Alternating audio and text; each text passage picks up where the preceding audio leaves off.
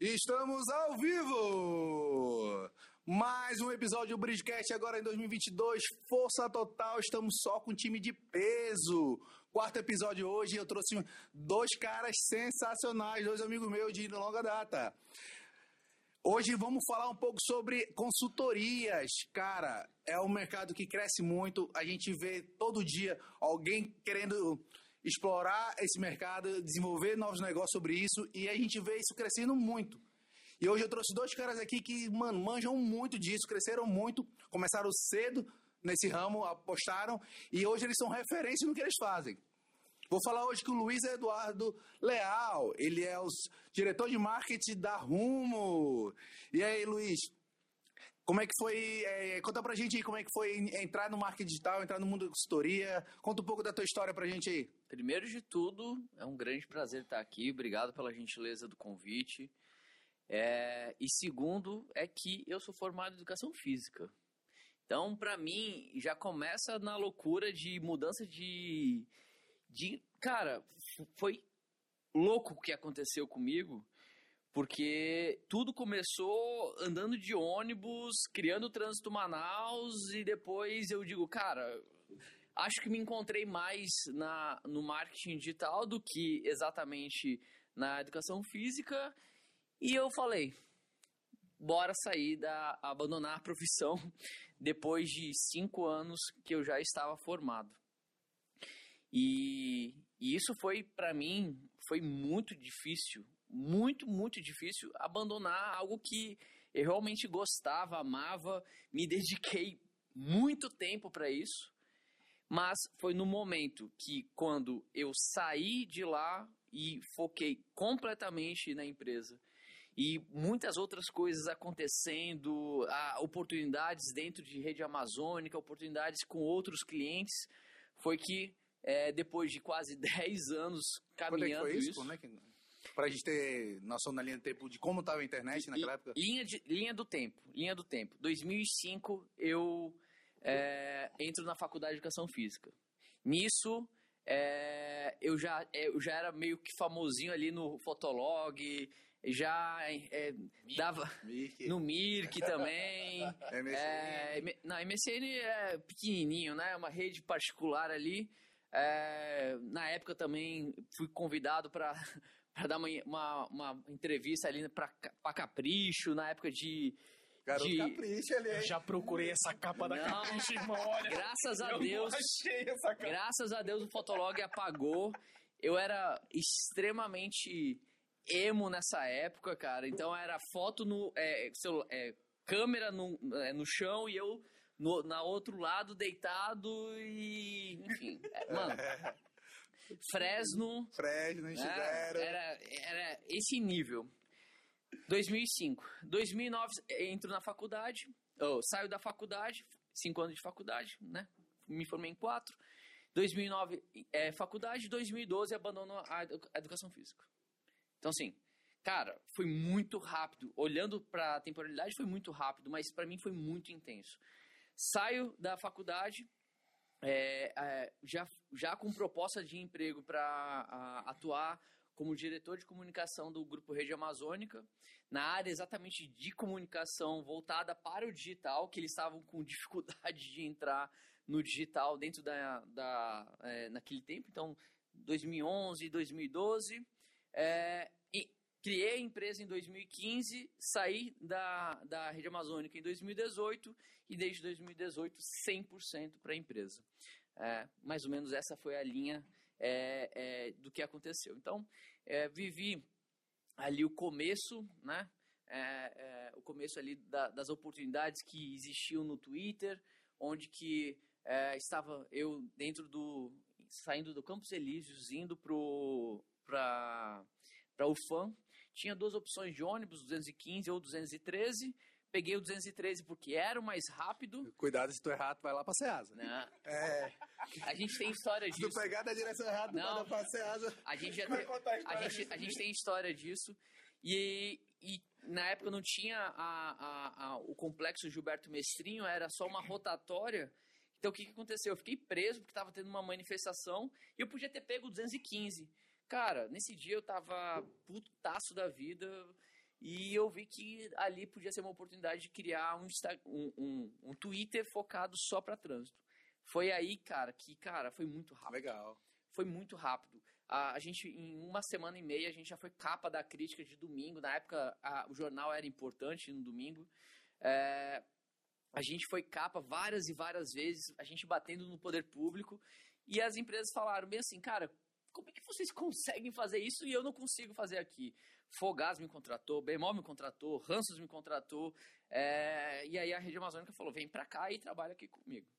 Ah, então, cara, foi eu, eu errei muito nesses vários momentos e aí entrei na, na é, com a empresa focado para fazer site, fazer site, fazer aplicativo, porque na época a gente já tinha um aplicativo.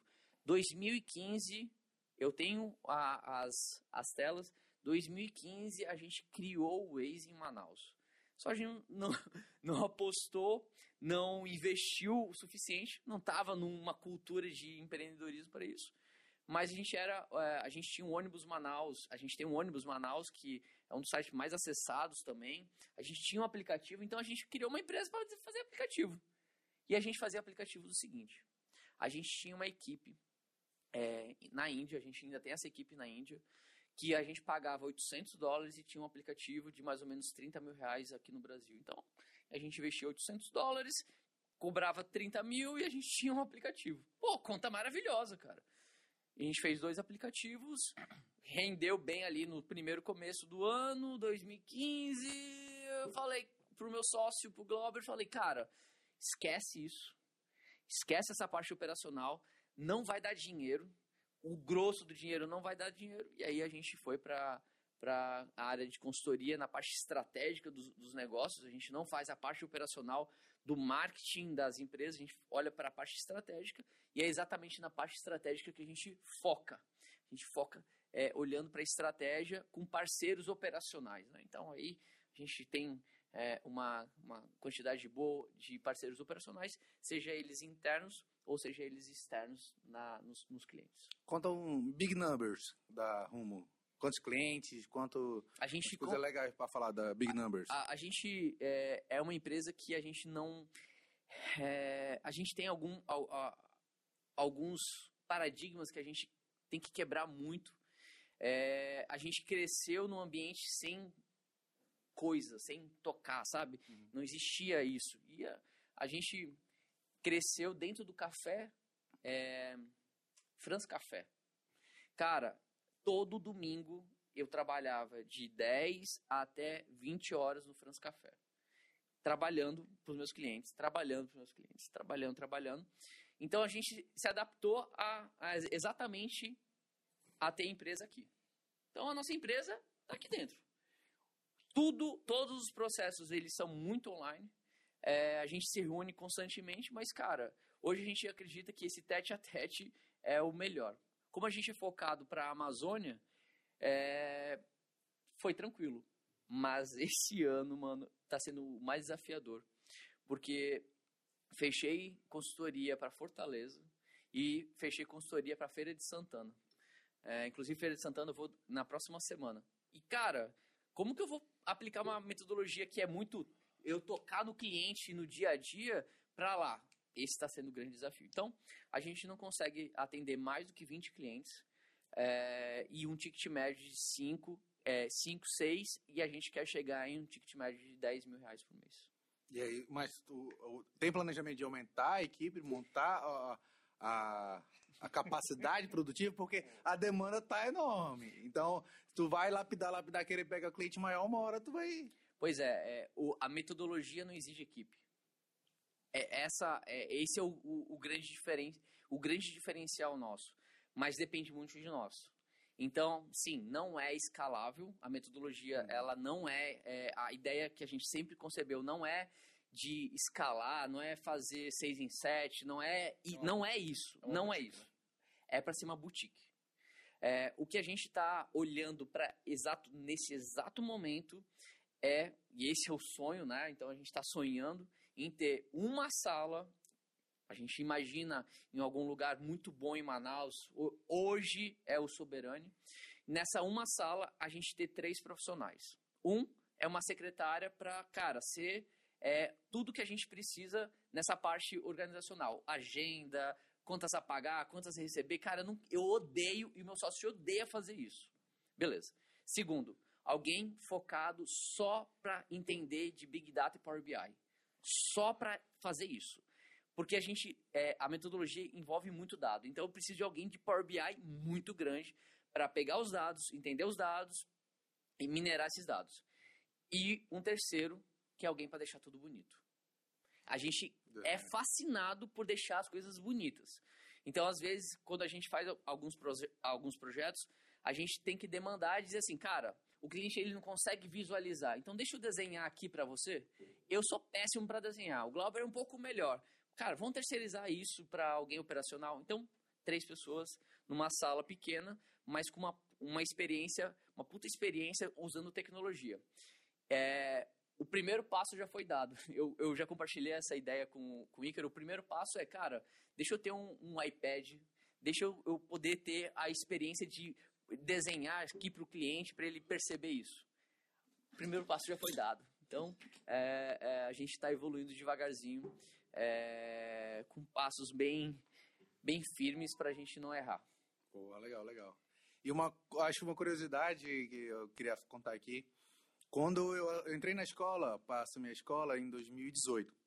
E eu não sabia, eu vim da indústria, não sabia nada, vezes nada de marketing. Nada, vezes nada de marketing. Me deparo lá, um dia eu tô no B2B, outro dia eu tô no B2C. Sim, sim, sim, sim. E aí eu venho no caralho, eu tenho que aumentar o faturamento da empresa, eu tenho que aumentar. A empresa não tinha nem Instagram. Então eu falei assim, eu tenho que eu tinha que começar do zero. E uma das pessoas que eu mais aprendi no meu começo foi contigo. Olha, sério?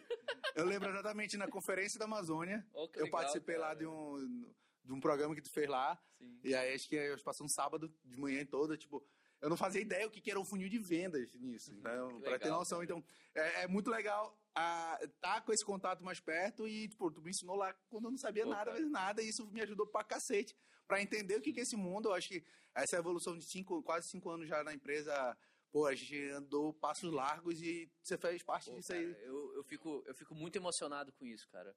É, é, é algo que, quando eu fiz 18 anos, aliás, quando eu fiz 16 anos, é, eu tava. eu- mano, eu era um adolescente muito inseguro, muito inseguro. E aí, é, eu tava com muito medo de fazer o último PSC, cara. O último PSC, mano, eu tava morrendo, me cagando de medo. Mas, mano, me cagando de medo. Era sábado, de noite. Cara, eu me voltei pra Deus e peguei e falei pra Deus assim, cara, se eu passar pra é, educação física, se eu passar pra educação física na federal, eu vou dedicar o resto da minha vida pra ajudar as pessoas. O resto da vida minha para ajudar as pessoas. Isso, eu passei na federal, deu tudo certo. É, isso me prejudicou, entre aspas, muito porque em muitas vezes eu entregava toda a metodologia, tudo, e, eu, e muita gente falou: caralho, cobra, porra, cobra, cobra, cobra. É, tive que aprender a cobrar, mas, cara, é, esse sentimento de eu poder dar e doar pra alguém, puta, cara, é sensacional. É, é propósito mesmo, sabe? É propósito mesmo. E hoje o propósito da minha empresa ele é tatuado na minha pele, que é o próximo passo. Se eu puder ajudar, e eu sempre subo no palco, sempre subo no palco, e é exatamente nesse momento. Se eu puder falar pra uma pessoa e puder ajudar uma pessoa, mano, fico feliz. É, é, eu só quero ajudar uma pessoa. Uma pessoa é o suficiente. Então eu sempre subo no palco é, em, em treinamentos ou conferências, enfim, é, com esse foco. Sempre com esse foco.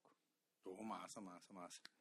E também com a gente hoje nós temos o Ícaro Gaspar. Ele é o CEO da All-In Consultoria. E aí, Ícaro, boa noite aí. Boa noite. Conta um pouquinho da história da All-In, grande, grande consultoria aí de finanças, de contabilidade. Conta aí pra gente. De tudo, na verdade. De tudo. É, Bem, primeiro, obrigado pelo convite, Brito. Foi, foi bem legal receber o convite aí, ainda mais compartilhar desse podcast aqui, desse conteúdo com, com o Luiz. A gente tem uma história por trás aí, na verdade, Luiz Um caso antigo, comigo, um um caso caso antigo. antigo. O cara é caso antigo, pô, meu. É, Luiz formou comigo, na verdade. Estudou o ensino médio juntos, na verdade. E uma história legal do trânsito moral que ele tá falando dos ônibus é que o Luiz morava no meu bairro que eu. Então a gente compartilhava carona às vezes. E a certos finais de semana a gente brincava, eu, ele mais um brother nosso chamado Rafael, Rafilskis, né? Da Exato. época do Mickey. A gente brincava de, cara, não tem nada pra fazer, aquele negócio de moleque, vamos pegar. Vamos pegar o 203 e bater lá na Ceasa. A gente batia lá na Ceasa e voltava fazendo onda, fazendo brincadeira no, no, no ônibus. Porra, você passei asas. É brincadeira. Uma caras hora pra, pra ir e uma hora pra voltar, duas horas, fechou o final de semana, rindo cara. E, e tirando onda, basicamente isso. E é legal de falar isso porque, pô, naquela época, ninguém imaginava Não. o que a gente realmente podia fazer. E depois de muitos anos, né, é, o Luiz foi fazer educação física, eu fui fazer engenharia, fui empreender desde cedo, completamente vidas completamente opostas. Fui morar fora e depois vou com- morar em São Paulo, depois voltei. Quando voltei, encontrei de novo com o Luiz e, porra, ver o quanto esse cara cresceu, o quanto ele ajuda a gente, foi, foi muito gratificante. E compartilhar histórias, etc. A gente é parceiro, basicamente. Eu indico muito da consultoria especializada do Luiz, o Luiz indica muito a nossa consultoria também, porque a gente é muito complementar. Então, pô, compartilhar esse momento aqui com o Luiz é do cacete. É, bem, vamos lá. A minha história, como que cheguei a fazer consultoria? Cara, na verdade, assim, se você olhar grandes consultores, eles passaram por muita coisa na vida, né? No fundo, no fundo, uma consultoria empresarial, é, na minha percepção, as, as consultorias empresariais que mais têm, que mais geram resultado, é porque elas compartilham os erros e os acertos. E aí essas pessoas que estão na, estão na frente da criação de um time de consultoria já passaram por muita coisa. A minha vida é muito assim, na verdade. Minha vida foi muito assim. Eu passei no vestibular muito cedo também.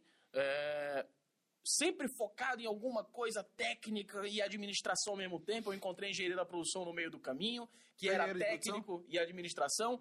Fiz três anos de engenharia da produção. Eu sou desisti- engenheiro de produção. Desisti, desisti não, tranquei. É, eu tô vendo isso. É? Cara, tem uma linha, se tu botar uma estatística, muita gente fez engenharia de produção, mas ninguém continuou. Todo mundo fez, acho que é, é a linha TM da administração com a engenharia. Com a engenharia. Aí tu aprende, aí tu. Era aquela parada, coisa. né? era aquela parada, cara. Tipo assim, mercado do Amazonas, a gente sabe que o mercado industrial é muito Uhum. forte, né? E fazer administração era muito, cara, mais um administrador no mercado. Então era muito enxertado. Então pô, a, a, a engenharia da produção era a solução para quem queria se posicionar como um engenheiro, mas queria também já ir para a área de gestão. E basicamente era isso que eu queria. Comecei a da produção na UEA, né, em 2004. Em 2004. É, lo- na verdade, assim, eu passei no. Ó, minha vida empreendedora começa antes de eu entrar na faculdade, na verdade. Eu passei no vestibular no meio do ano, fiz o adiantamento de série, e aí o resto do ano, para começar a faculdade, eu, eu tava ocioso. Menino, eu lembro disso. Eu ia, eu ia, eu ia lá pra. Eu ia, pro, eu ia pro colégio só pra sacanagem, só pra brincar, mano. Porque eu já tinha passado no vestibular e tava esperando começar a faculdade. Então, nesse tempo eu fiquei ocioso. Nesse tempo, a minha mãe chegou pra mim uma vez, lá em casa nunca faltou nada, mas também nunca sobrou nada. Sempre foi uma família de classe média e meus pais vieram do interior. Então, cara, eu lembro, eu lembro claramente, era, um tênis até fazer bico, até fazer boca, né, o, o- o sapato. E eu lembro que eu fui pedir uma chuteira da minha mãe e a mãe falou, meu filho, comece a trabalhar, você já passou no vestibular, etc e tal. E essa brincadeira, que foi um cu de brincadeira que tem um fundo de verdade, virou verdade. Eu fui olhar no classificado as coisas e achei um negócio de distribuição de revista. É, era um CNPJ lá que dava para você tivesse CNPJ, você conseguia pegar revistas na editora Abril e entregar revistas no, no, em bancas de revista e ganhar uma comissão porque você era o distribuidor das revistas. Não precisava de muita grana, só precisava ter um CNPJ. Eu pedi ajuda do meu pai nessa época, ele abriu o CNPJ e a gente começou a distribuir revista. Eu botava na mochila e ia embora distribuir revista. Massa. É, com, com- isso com 15 anos. Nesse inteirinho aí, entre começar a faculdade e, e, e, e, a, e a ter terminado né, o ensino médio. Comecei entregando revista, não sabia o que, que era isso, mas isso foi crescendo. Não sabia que era empreendedorismo, não sabia o que era negócio. Eu só fui fazendo porque eu tinha que trabalhar e ganhar dinheiro. Ganhei dinheiro, comprei meu primeiro carro, um Unozinho vinho, top. Fiz muita onda com esse Unozinho, mas era com ele que eu carregava de revistas, e assim por diante. Tive primeiros funcionários, etc. Mas não sabia efetivamente, ai- ainda não era, tipo assim, eu não tinha percebido que eu era empreendedor.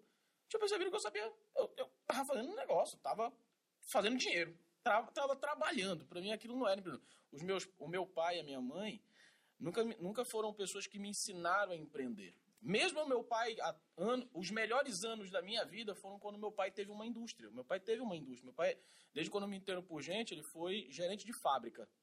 Da Philips, da Sharp, etc. E ele tentou, uma época, ser um empreendedor.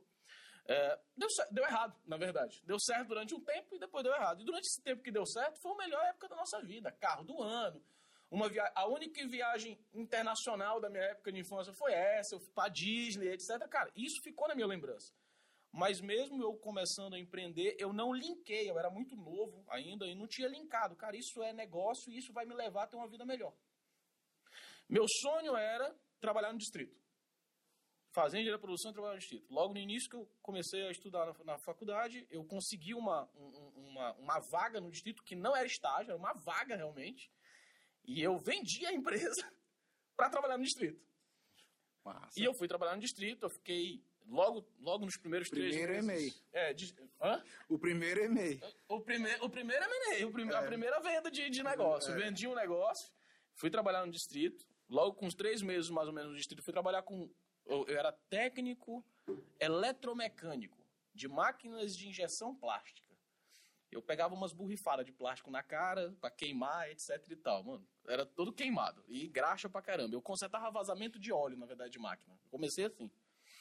E com três meses eu percebi, cara, aqui vai demorar pra caramba pra mim crescer.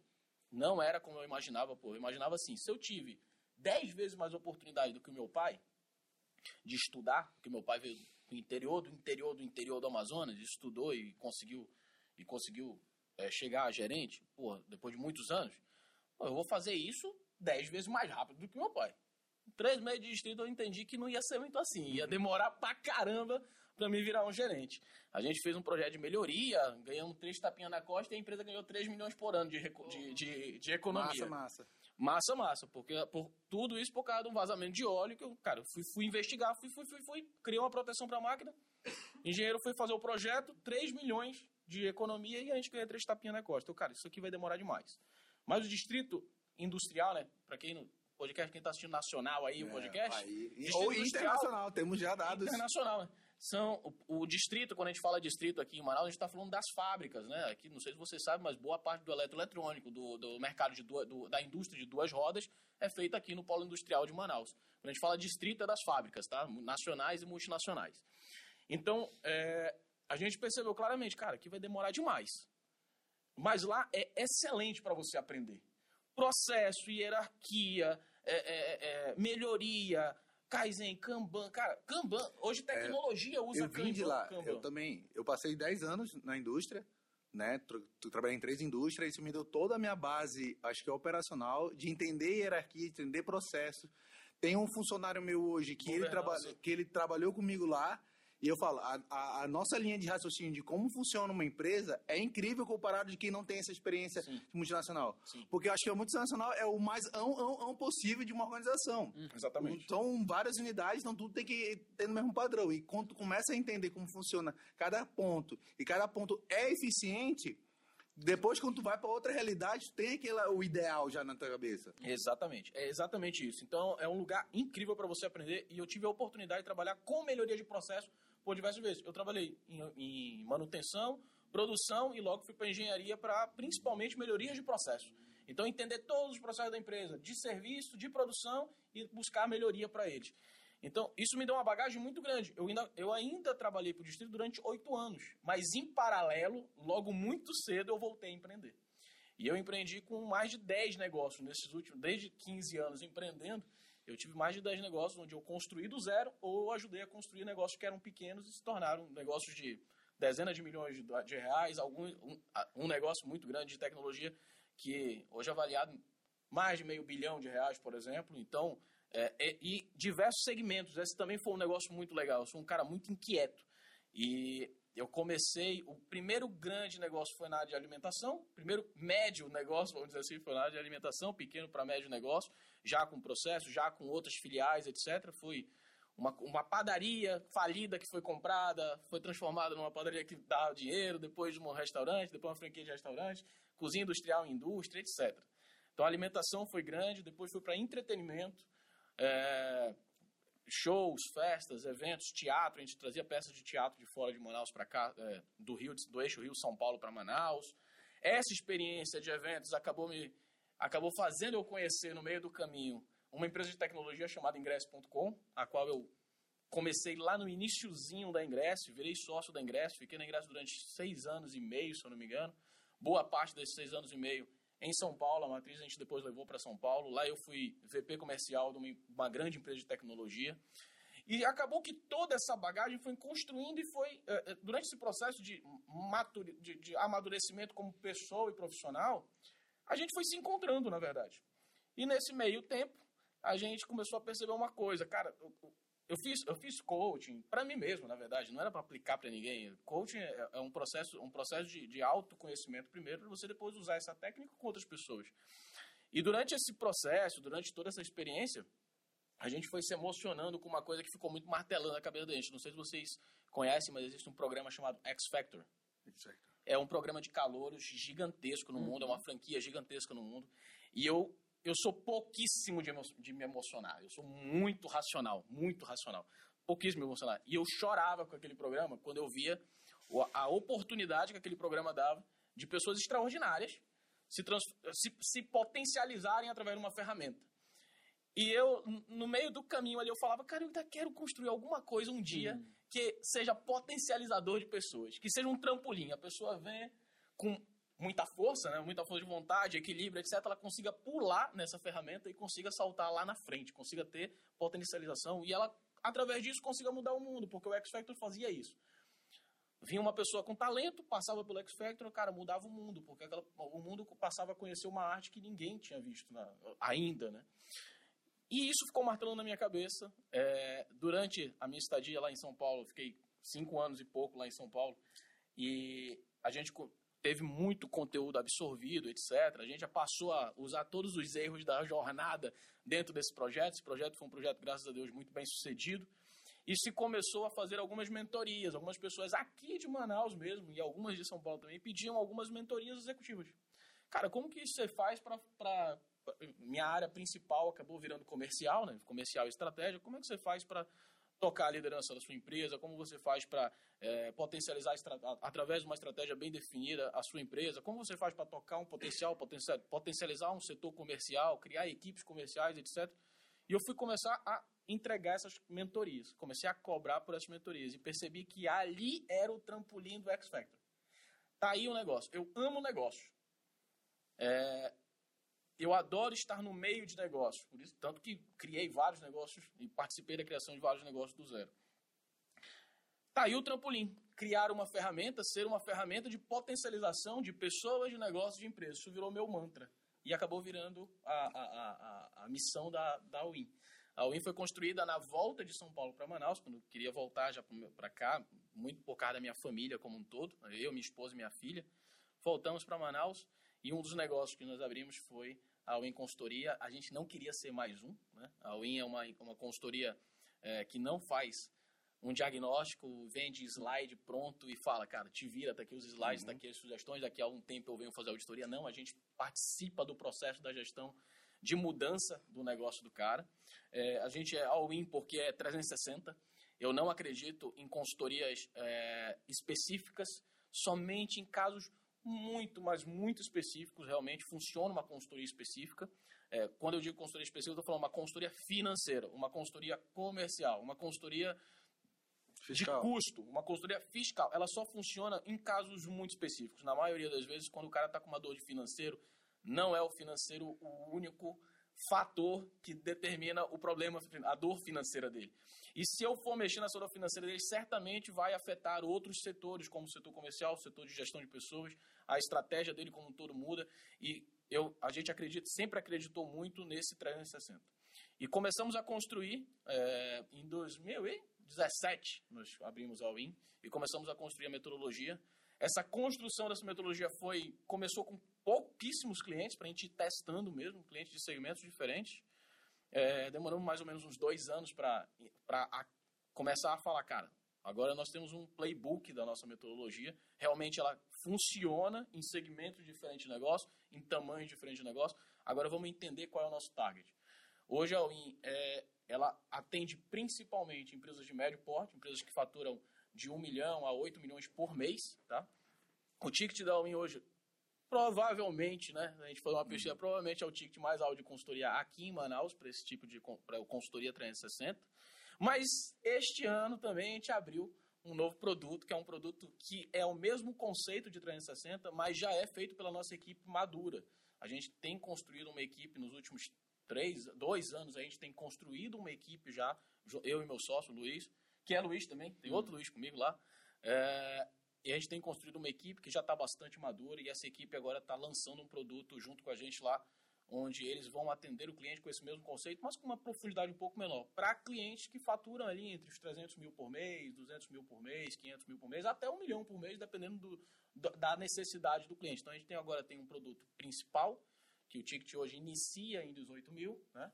É, e tem um ticket hoje de 5, 6 pau voltado para empresas um pouco menores.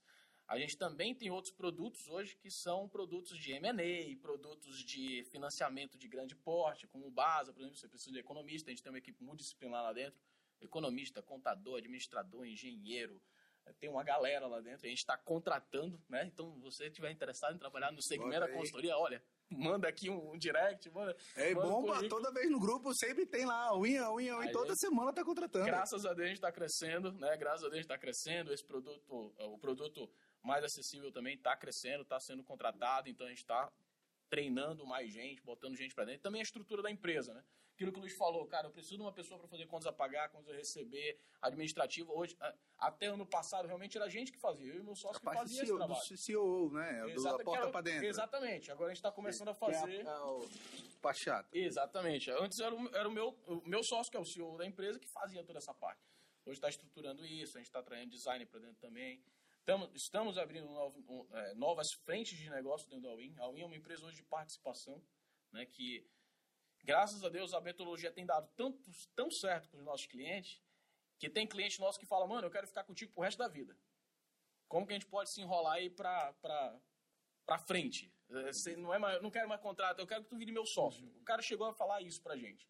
E a gente criou uma estrutura onde determinados clientes, né, clientes que, lógico, faz sentido para o cliente, faz sentido para a gente, valores são semelhantes. A gente, a, o cara acredita realmente muito no projeto, acredita no que a gente consegue entregar, no que a equipe, principalmente no que a equipe consegue entregar, porque a gente fala, você não contrata uma consultoria, você contrata um sócio e uma equipe para trabalhar junto contigo a partir de agora. E aí, no, long, no médio prazo, esse cara chama a gente para ser sócio. A gente tem uma empresa de participações hoje que começou a adquirir participações em negócios que eram de nossos clientes, que, que eram somente dos nossos clientes Hoje são nossos negócios também. A nossa metodologia tem muito de senso de dono. Um dos nossos valores muito fortes são esses, né? Senso de dono. A gente trabalhar único, a gente só indica, a gente só analisa e vai indicar e vai sugerir alguma coisa para um cliente se a gente acredita que aquilo vai funcionar no nosso negócio. É, cara, esse negócio é meu. Todo projeto, a Win é nossa. Todo projeto da Win é um negócio da Win. Então, na nossa percepção, eu só vou falar para esse cara e eu vou tratar esse cara como, como sócio. Porque aí eu tenho uma conversa prática, uma conversa direta, uma conversa sincera, uma conversa sem mimimi e sempre buscando solução. Porque quando eu estou muito terceirizado, eu, na nossa percepção, quando a gente está muito terceirizado, a gente, a gente, se você não estiver sentindo o que o cara está sentindo, você acaba sendo muito imparcial. Você acaba não absorvendo aquele risco que o cara corre. Então a gente parte muito desse princípio de senso de dono. Esse, esse senso de dono que tem transformado a Win numa empresa de participações hoje. Pô, massa, Essa é mais ou menos a história aí que a gente está. É, é, legal ver os dois com o, o, o, exemplar do profissional em T, né? Começa de um uhum. lado, vai no outro, vai para um outro totalmente diferente, não sabe no meio desse processo aonde vai chegar. E quando a gente vê depois toda essa jornada, um, um T maduro, um T grande. É né? Porque você consegue ter, ser muito. Fala, não, eu não ia falar, eu, ia, falar eu ia segurar ia essa piada, não ia falar. É, cara, é verdade. A gente procura muito isso, profissional em T, né? Aquele cara que é especialista em determinado assunto. Hoje a gente tem falado até que é um T com aquela fonte que, que tem um vazado no meio, tem dois, hum, duas é. partes. Porque hoje, no meu plano de carreira, por exemplo, os meus associados, eles podem se tornar sócios claramente da, da empresa. Hoje eu tenho um cara que está muito próximo de, de se tornar sócio, inclusive nosso. E no plano de carreira nosso, esse cara que vai virar sócio, ele é especialista em duas áreas. Ele é abrangente nas quatro, nos quatro pilares, que a gente fala que é Operações, finanças, comercial e processos. Então, e pessoas, desculpa. É, são quatro pilares. Ele precisa ser especialista em pelo menos dois. O resto ele é abrangente. Ele é acima da média, mas não é um especialista. É, e hoje o mercado hoje está precisando muito disso. Eu, o legal, na minha sociedade, eu sou especializado em estratégia e comercial. O meu sócio é outra especialidade. É finanças e processo. É outra especialidade. E o cara é abrangente pra caramba. É legal que se, se combina, né? Acho que o, tem é, eu, no- acho que o, o mais legal, o mais legal é que tem um, um, uma, um livro que é incrível, que é ele fala exatamente o confronto entre especialista e generalista. Quando eu li o livro, eu falei, cara, é realmente isso. É, sim, é importante ser especialista, mas com uma visão generalista. Cara, a galera não tá focado nisso, pô. A galera tá muito focada em ser Cara, o, o caramujo africano da, da ilha de não sei o que. Cara, não é assim, pô. Tu tem que ter essa visão é, é, de laser, com toda certeza, mas tem que permear a tua, a- o teu pensamento, as tuas leituras, a tua convivência de uma forma generalista, porque senão, cara, tu não vai conseguir conectar, pô. E eu vejo muito o Luiz e o Ícaro, o Glauber também, como é, pessoas que, sim, são especialistas, mas quando vai para discutir algo de forma generalista, tem propriedade. Não tem propriedade profunda, mas tem propriedade. E isso que é o diferente, pô. É, a gente tá. é, é, a gente é, é, é concebido é, de uma forma de construção de pessoas, de, de criança, pra gente permear e ser especialista, pô. Não é assim, cara. Quando tu vê uma criança, diz, não, faculdade, depois um mestrado, depois um doutorado, depois um pós-doc. Cara, tu é especialista nisso. Tá, não vai dar dinheiro. Não vai dar dinheiro. Que resultado isso- toda essa especialidade vai dar? Não vai dar dinheiro. Não vai dar dinheiro. Agora, quem tem isso, mas colocando num, num plano geral e, e ter uma, ah, uma, uma visão generalista e incluir o especialista, aí é, é é o, é o jogo. Porque hoje, por exemplo, é, quando a gente faz, fez a parceria, eu e o Ícaro, é, as duas empresas, cara, é, a gente conversa. Ele sabe muito do que eu faço. Eu sei muito do que ele faz. Mas, cara, eu não sou especialista, pô. Eu não sou especialista. Então, por exemplo, a gente tem cliente que ele fala assim, cara, eu acho melhor tu fazer isso, isso, isso. Vai lá com o Luiz e- resolve isso, pô. É a mesma coisa que eu. Tem cliente que eu peguei e falei, o cara, o cliente chegou comigo e falou, Luiz, pelo amor de Deus, eu preciso fazer marketing, marketing, marketing, marketing. Aí eu fui falar, cara, como que tá teu estoque? Como que tá tua organização? Como que tá não sei o que, não sei o que. Falei, cara, tu não precisa de mim. Vai lá com o Ícaro. Então, acho que essa é a visão. pô. Essa é a visão. É, ter esse- essa propriedade de transitar no- nas áreas sem profundidade, mas uma área ser muito foda, pra mim, cara, é, é, é algo que eu vejo com bons olhos pro futuro. Isso eu faço anualmente, faço minha SWOT anualmente, né? Todo final de ano eu faço minha SWOT e eu vejo qual é a, a habilidade que eu, que eu vejo como ponto fraco meu e eu quero desenvolver. Então, durante esses anos, foi muito finanças e, e, e marketing, e aí cada vez mais vai afunilando, a gente vai abrindo mais, porque agora já, já saiu do, do, do primeiro estágio, ver assim, o que, que agora eu preciso adquirir de conhecimento que vai fazer a diferença na minha empresa agora. Não, agora eu tô, hoje em dia eu estou precisando muito mais de conhecimento de gestão de pessoas. Tive muito problema de gestão de pessoas. Hoje eu tenho já um financeiro e um marketing que já me atende, já, me- já é eficiente, e eu vejo assim, pô, eu tô falhando em gestão de pessoas, preciso entender muito mais gestão de pessoas. E aí eu falo, agora eu deixo o que já tá rodando, já é eficiente e começo a focar. Perfeito, perfeito. Tu acabou de dar um ótimo exemplo. Não é tu que vai ter profundidade na, na- nessas, nessas habilidades, mas tu sabe mandar. A minha avó falava pra minha mãe, e a minha mãe, é, hoje, eu com a minha esposa, a gente já tá vivendo isso. Cara, a gente não precisa saber fazer, mas a gente precisa saber mandar. Então, é, hoje, é, o, grande, o grande segredo do, do, do empresário que eu vejo que é um desafio, cara, tu não precisa saber ne- nessa área de marketing digital, tu não precisa saber de tráfego pago, mas tu precisa saber que existe. Simples. Tu não precisa saber sobre estoque, mas tu tem que saber que o estoque é tão importante quanto o marketing. E a galera não é, negligencia o estoque, pô. Tu ganha dinheiro pra caralho no estoque. Tu ganha dinheiro ganha muito dinheiro fazendo é, gestão financeira. O Ícaro, é, é, a, a, o All-in é muito isso, cara. Já fazendo mexão aqui, hashtag mexão, mas, porra, é isso, cara. Tu não precisa saber, tu não precisa saber fazer, mas tu precisa saber mandar. E é, eu, eu tenho algumas pessoas que eu me espelho localmente, uma delas é o Denis Mineve. Cara, esse bicho, eu vivi essa, é, isso frequentando a casa dele. Esse cara, ele estudou por dois anos para saber como fazer rede Wi-Fi pública. Hoje, se existe rede Wi-Fi da Bemol, é por causa do Denis, quando ele não era nem CEO. Então, hoje ele sabe mandar. Mano, mas ele não sabe fazer. Ele não sabe subir no poste para fazer isso daí, puxar cabo e tudo mais. Mas ele sabe o que cobrar. Eu acho que esse é o grande desafio. Ser generalista, mas especialista numa área específica. Massa, massa, massa. Acho que tem muito de, da, da, questão do papo aí de consultoria e tal, do mercado de consultoria, né? Existem, existem duas possibilidades, na verdade, na minha percepção, existem duas possibilidades. Uma é a consultoria especialista, né? Tem, tem, tem oportunidade para esse cara? Tem, certamente. Assim como tem oportunidade para um especialista no plano de carreira, né? Existem planos de carreira em Y, que a gente fala. O cara começa muito generalista ou então intermediário em alguma função e ele toma uma decisão. Ou ele vai para a área de gestão ou ele vai para a área técnica, né? Existem salários de especialistas que são tão grandes quanto certos níveis de gestão? Sim. Mas realmente, como o Luiz está falando, cara, eu quero, eh, eu quero ter, eu quero ter um resultado muito expressivo, cara, um especialista nunca vai ganhar como se leva. Na minha, eu não pelo vai. menos não conheço não vai, isso. Não vai, não vai. Um especialista dificilmente é, tu tem um especialista como CEO de uma grande companhia, um fundador CEO de uma grande companhia. Né? Na maioria das vezes, você tem um cara que é especialista generalista, mas ele não é o grande especialista, somente isso.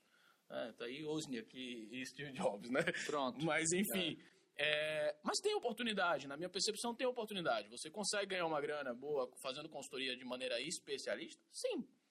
É, mas é a tal situação. Quanto mais, quanto mais você entender o como a sua especialidade vai impactar outras áreas, mais valor você vai entregar na sua consultoria, sem dúvida nenhuma. E hoje acontece muito disso. E aí, e aí tem a parada do mercado de consultoria que tá, caraca, tá parecendo farmácia, né? Cada, cada semana tem um novo consultor no mercado. Eu não acho isso ruim, eu acho isso bom. Também acho bom. E também acho ruim. Não, eu, eu tive, como esporte, né, teve discussão na, no grupo da família, né, sobre isso. O esporte, meu esporte favorito, claro, é uma, uma parte da família é, acha que somente educação vem da universidade e tudo mais. E eu já acredito que é, ter, quem agrega com experiência, para mim, agrega até mais do que a universidade. Boa. Né? Então, é aquela discussão na família. E, É, e eu vejo, para mim, quanto mais aparece gente com, com experiência, com aprendizado, e querer compartilhar nessa velocidade, É. nessa facilidade de compartilhar, eu acho que isso agrega muito. Acho que agrega muito, muito. Eu acho que isso vai fazer de diferença quanto é, é mais exponencial. Fica limitada a quatro, a quatro paredes lá, a, universidade, aquele conhecimento, É sem muita experiência, sem muita execução, sem muito erro. Dentro da, da, da tem um dos valores nossos muito forte, é constante evolução. O cara tem que estar em constante evolução, o cara tem, tem que gostar de aprender. E aí a gente deixa claro que aprender é teoria mais, mais prática. A gente não acredita em pura teoria, a gente não acredita somente em prática. Né? A gente acredita num misto entre os dois. E onde, na, pra mim, e é legal porque pra mim, prática é mais importante do que teoria. Para o meu sócio, que é foda, que é foda, pra ele teoria é mais importante do que prática. Mas pros dois, não tem como não ser teoria e, E prática. Uma das coisas que eu, acontece, quando eu vejo acontecer, e eu, ou vejo executar, eu só pego uma parte disso aí e eu vou, já executo e vejo, eu falo assim, isso não faz sentido se eu não entender a teoria. Se eu não entender o, o todo. Então, às vezes vai, executa, ou às vezes já tu vê só uma ideia, e aí eu vou me aprofundando, porque se eu não entender profundamente a teoria, o, o mais, mais, mais dela, não faz sentido para minha execução. A o, o raciocínio lógico da execução não funciona para mim. Boa. Então, não deixo. Eu acho, é realmente isso. As duas se linkam toda hora. É exatamente isso. E aí, quando a gente fala de consultoria e esse mercado e, e os novos consultores, etc., que estão aparecendo no mercado, cara, eu acho bom, eu não, eu, como eu disse, né, eu não acho ruim. Eu acho bom, mas eu também acho ruim. Eu acho as duas coisas. Porque hoje tem muito acontecendo. É, todo mundo tem o que ensinar. Essa é a verdade. A gente está vendo aí todo mundo vira um, um, especialista em alguma coisa. Né? Na internet está a maior facilidade do mundo é você abrir um canal do YouTube, você abrir uma, um, um, um Instagram é, é e começar coisa, a compartilhar vende, conteúdo. Se, se, tu já tem uma, um, negócio que tu já lucra em cima dele, tu vende, tu faz uma, uma entrega, tu tem a plena capacidade de ensinar o que tu faz para outro. Tua vozinha de 70 anos que faz tricô e tu não sabe fazer, e ela faz tricô e vende na, na, pra vizinha dela, ela sabe uma coisa que dá dinheiro que você não sabe. Essa é a verdade. Então todo mundo tem o que ensinar. O que eu, o, o que eu, ou seja, o que eu acho bom é, cara, se você tem é, é, é, determinado conhecimento e quer fazer, quer chamar isso de consultoria, mas quer passar esse conhecimento para alguém, cara, eu acho válido pra cacete. O que eu acho ruim é a parada do cara se, se posicionar como alguém que, que ele não é, ou, ou algum conteúdo que ele realmente não é um especialista. Isso, infelizmente, também acontece. Pessoas que têm ou somente teoria, ou uma teoria e uma prática ainda muito superficial e se posiciona no mercado que, cara, ele, ele ainda nem, nem participou desse mercado, ele ainda nem chegou nesse tamanho, nem contratou essa quantidade de pessoas. O que, que ele efetivamente pode entregar? Se você vai se posicionar como um consultor como a gente, que é abrangente, cara, se posiciona para um determinado tipo de cliente, para alguma coisa que você já fez. Se você vai se posicionar como um consultor especialista, se posiciona como um consultor especialista. Porque pode ter uma empresa de um bilhão, mas ela não sabe o que você, como especialista, sabe. Então não precisa tu ter faturado um bilhão para tu ensinar alguma coisa. Uhum. Isso foi muito. Não tem. É, você participou do G4 Amazônia, Sim. né? É, isso é um, um, ponto que eu ia até falar do G4. Continua aí. Você participou do G4 Amazônia? Participei. O G4 Amazônia, cara, foi uma iniciativa. É, muito que aconteceu lá no escritório, o Luiz estava comigo, inclusive foi, foi, fomos sócios no G4 Amazônia. E essa iniciativa basicamente começou da seguinte maneira: esse cara aqui, ó, tem tudo, tudo muito a ver, né, bicho? Do, do, do lá. É o, o Luiz era, era o, o, o, presidente da. Era o coordenador regional, né? Da CDL Amazonas. CDL, Jovem, Jovem Amazonas. E organizou uma trip, e essa trip foi para Goiás e passou por Brasília. E a gente viu um cara lá, a gente foi falar com um cara lá que tem uma, uma, uma grande empresa de publicidade, na verdade. É, Ravel. Ravel. Ravel Nava. Um abraço, Ravelzinho. Você sabe o quanto você foi importante nessa decisão, né? Já te mandei até tudo lá. É, o Ravel fez uma, uma palestra, um, um, trocou uma experiência com a gente. E eu, o meu sócio sempre falava: Ícaro, bicho, você tem que abrir uma mentoria, velho. Você tem que abrir uma mentoria, você tem que falar para as pessoas, você tem que dar curso para as pessoas, etc. E tal. Cara, mano, eu não acho que eu estou preparado, eu não acho que, não acho que é bem assim, eu não sei quantas pessoas vão, vão, vão, vão querer, aderir o conteúdo. Eu gosto mais da consultoria, que a gente está mais próximo, não é uma imersão, entendeu? Porra, bicho, eu, eu, prefiro essa metodologia do que efetivamente a imersão, né? Uma imersão de uma semana e tal. Cara, o quanto.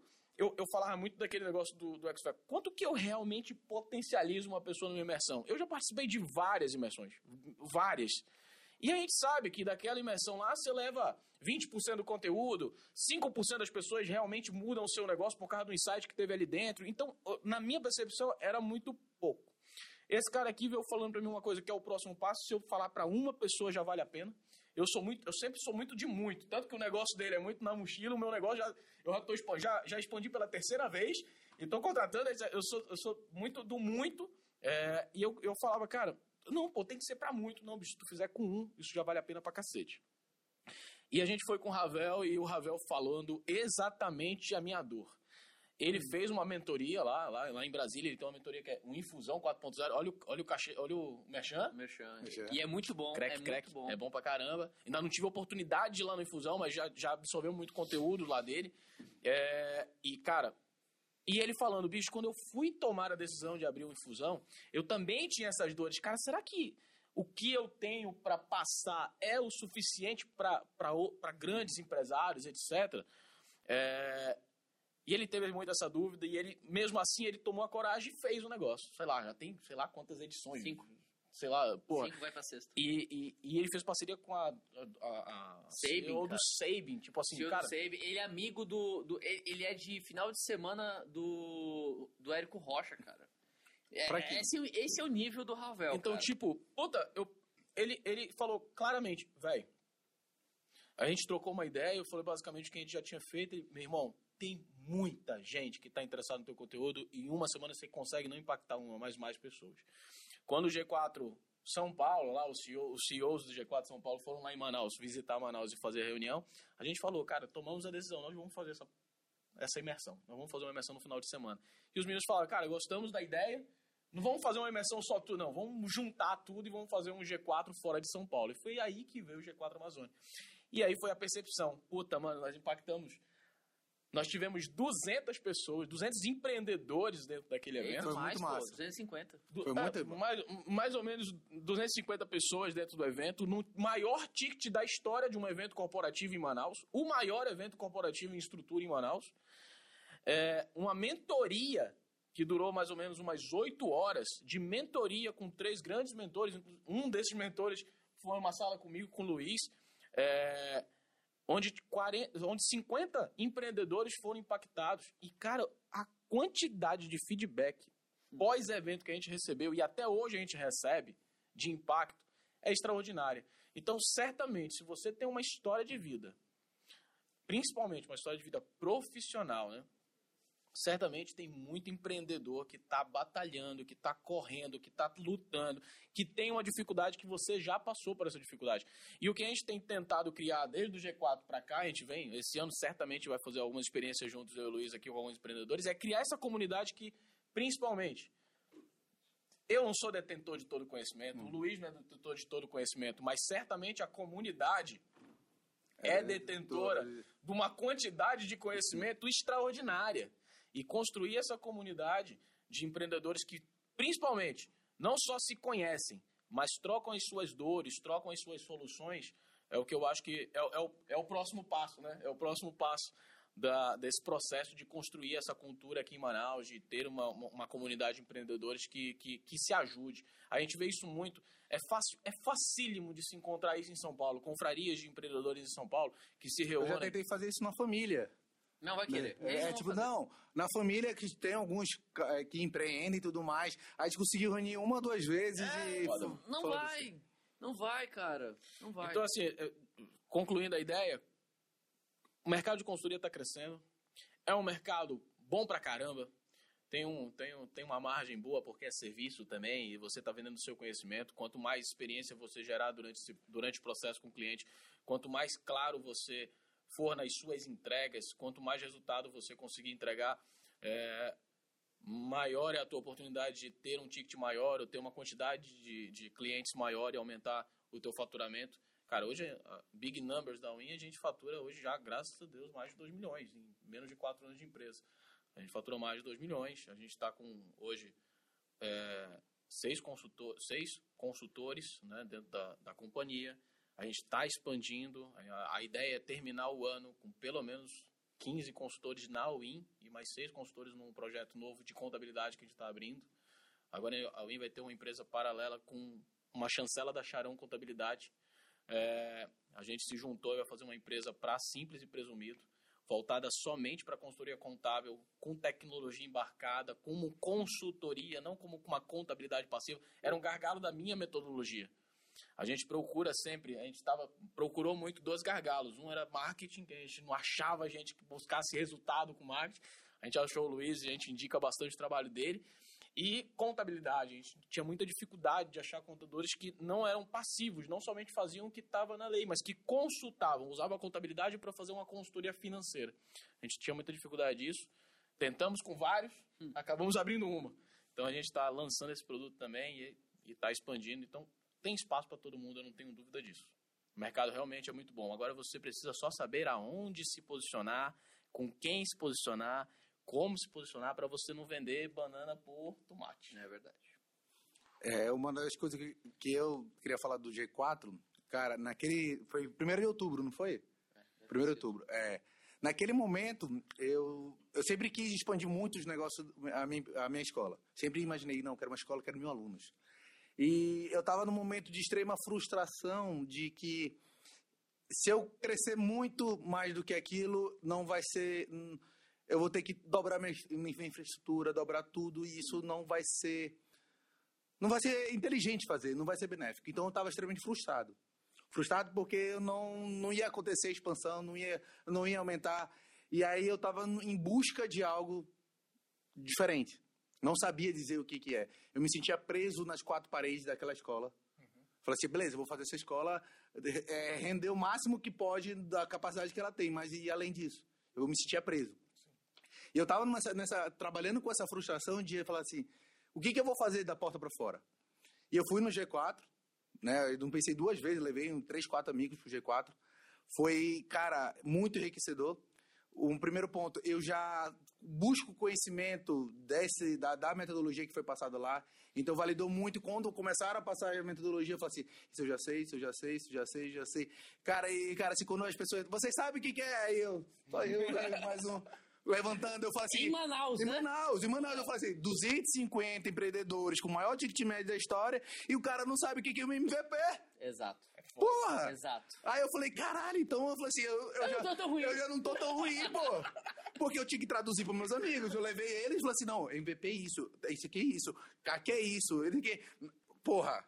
E os Brígido, caras. Brígido, a gente acredita que a grama do vizinho é mais verde até a gente ver que ela é sintética. É. Então, mano, é exatamente isso. Porra, olha a sensação gostosa de dizer assim, porra, eu sei, calma aí, ninguém sabe. Porra, eu não tô tão ruim assim, cara. Manda. E aí a gente começou a ter esses insights. Eu falei, porra, tem aí alguma coisa. Se aqui onde está a nata do empreendedorismo no, no Amazonas, eles não sabem esses conceitos, muito mais ainda quem é do, do meu ramo. Porque não tinha, tinha duas pessoas de educação lá, duas, três pessoas de, de, de escola lá. Então, escola do meu porte, que é pequeno, médio porte, não tinha nenhuma. Eu era o único. Então eu falei assim, pô, eu em 2018, eu falei assim, eu, tri- eu tripliquei o faturamento da empresa em, em quatro anos. Então tinha muito potencial. E toda vez que eu vejo uma escola pequena, eu vejo que ela assim, está subutilizada total do que ela pode. E eu me via nessa, nessa posição. Então, muitas escolas que tinham esse potencial, eu era essa escola em anos atrás. E porque eu consegui esse conhecimento, consegui correr atrás de muita coisa, eu consegui desenvolver meu negócio. Eu falei assim, aqui está uma oportunidade de eu ensinar para alguém. Sim. Sim. Essa é a oportunidade de ensinar para alguém. Sim. E, cara, aí falou assim, caiu como, como luva. O, o, o Júnior, né? Sentou do meu lado, o cara é, trabalha com marketing Ah, digital. o Neto. Neto. É, com marketing digital para escolas. E a presidente do sindicato também na minha, na minha mesa. Isso, né? Do Cinep. É, eu, Ah. assim, eu, eu vou ser, eu, eu vou ser escroto. Eu que coloquei todo mundo ali, porque eu sabia que era, era, era importante pra ti, cara. Porra, valeu, valeu Porque a muito. gente tinha almoçado no dia, e eu sabia que tu era. Eu falei, Elaine, senta aqui. Ô, ô, ô, Neto, senta aqui. Pronto. É, o resto deixa acontecer. Deixa acontecer. Pô, e foi exatamente isso. Quando eu vi aquele, eu falei assim, cara, eu tenho que fazer alguma coisa sobre isso. Eu tenho que falar para as pessoas, eu quero compartilhar. Não dá para eu ficar com todo esse conhecimento que eu já validei, eu validei no G4 que eu tenho e não passar para outras escolas, não conseguir passar isso. E falou assim, e é a parte nobre, né? Educação. Educação pública não vai resolver o problema do Brasil, tem que ser educação privada. E aí eu falei assim, eu- e eu vejo muita gente como vocês trabalhando na edu- educação ex- executiva Sim.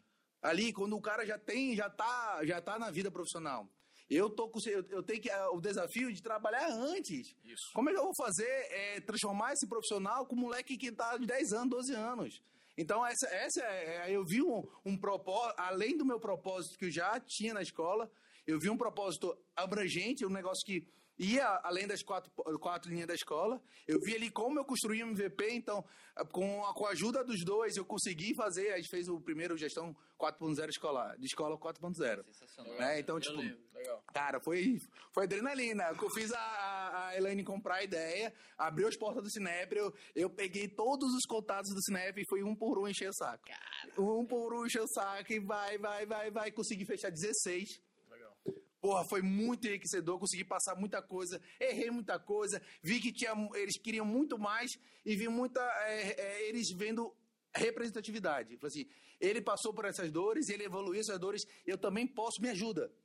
E aí eu continuei dando essa ajuda para eles e continuei desenvolvendo. Eu falei assim, cara, eu achei. Eu achei o que eu quero, o, o que eu quero fazer. Eu, eu quero fazer. É, é apaixonante ainda a, a escola, as quatro linhas ali, mas eu encontrei o meu próximo passo. Eu encontrei realmente o meu próximo passo. Porque eu, não consigo viver sem essa adrenalina de criar mais. Eu não consigo viver sem a adrenalina de me desafiar. Eu falo assim, não, não vai, eu não vou me sentir feliz é, é, tudo sendo passivo. Não, não. Eu tenho que estar em constante movimento, tenho que estar com muita. Eu tenho muita energia, eu preciso gastar essa energia com coisa produtiva e criar um impacto que faça a diferença. Então, com o, G, o G4 foi o start de toda essa mudança. E aí foi então um, uma das conversas que eu tive com meu sócio no final do ano. Eu falo, cara, às vezes, muitas vezes as, frustra, as frustrações, os erros, eles são muito positivos pra gente quando a gente entende que eles fazem a gente mudar a direção.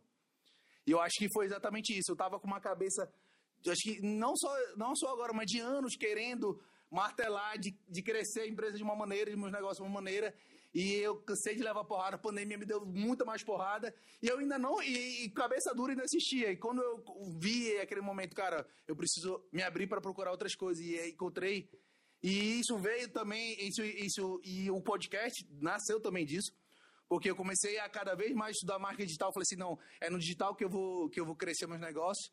E aí, estudando o curso do, do Thiago Nigro, ele fala sobre a estratégia dele usando podcast. Eu falei assim: dá, não deu cinco dias.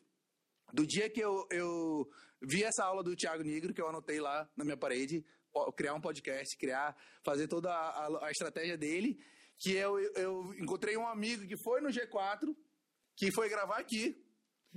aí, o dia, aí eu vim visitar. Só para assistir, eu falei assim, quero saber como é que é tava pesquisando, vi não sei o que, equipamento. Quando eu chego aqui para visitar, eu me bato todo dia para participar. Me chamam para participar, eu participo. Adoro. Eu falei, se é isso, fechamos o contrato, acabou. Gravei o primeiro episódio, eu acho que 30, 20, 10 dias depois, no máximo. E foi sensacional botar aquela adrenalina de criar um projeto novo, sair daquela, da, daquelas quatro linhas e eu falei assim, eu sempre quis me comunicar. Eu sempre quis comunicar. Mas eu não queria comunicar como blogueiro, como falando as coisas. Eu não acho. Eu não, eu não, eu não, Não é vi. você. não, não sou eu. Eu prefiro falar ao vivo, prefiro falar assim solto. Que aí e eu queria muito mais trazer o, a minha personalidade pro meu profissional. Que eu via que, quando acho que isso vem da indústria, parece que na indústria são duas pessoas totalmente diferentes que não podem se falar. E eu via muito diferente isso. E aí, quando eu comecei a me comunicar mais, me soltar mais, e agora eu consigo falar do jeito que eu sou, do dia a dia, pessoalmente, eu falo coisa séria, faço coisa importante que impacta. Então, é meio que eu me, eu me encontrei, eu me encontrei todos os, os pontos, fio, os, os fios estavam soltos, eu consegui encontrar fazendo isso, e depois do G4 que eu consegui tudo isso. Deixa eu aproveitar então aqui, deixa eu aproveitar aqui e inverter a, a, a, a, a dinâmica aqui total do, do podcast. É, como é que tu se sente, você se sente, é, ainda considerado para uma geração um menino, Uhum. né? A gente, para algumas gerações, a gente. Não, aqueles meninos lá estão inventando lá negócio de consultoria. Ainda sou assim. Ainda, ainda. Porra, já ralei pra caralho. Mas como que tu se sente? Tu se sente é, é, é, impactando tantas pessoas, tanto na escola quanto, e aí de uma forma mais abrangente, em outras escolas, abrangendo isso tudo. Como é que tu se sente você com a sua idade comparado aos seus amigos? É, eu vejo isso muito como. Parece que foi. É a escolha que eu sempre fiz, e parecia que trazer é, todo esse conhecimento que a gente adquire, todo esse impacto que a gente faz, traz nós uma responsabilidade de levar à frente. E eu vejo muito, muito dos meus amigos apagados com isso.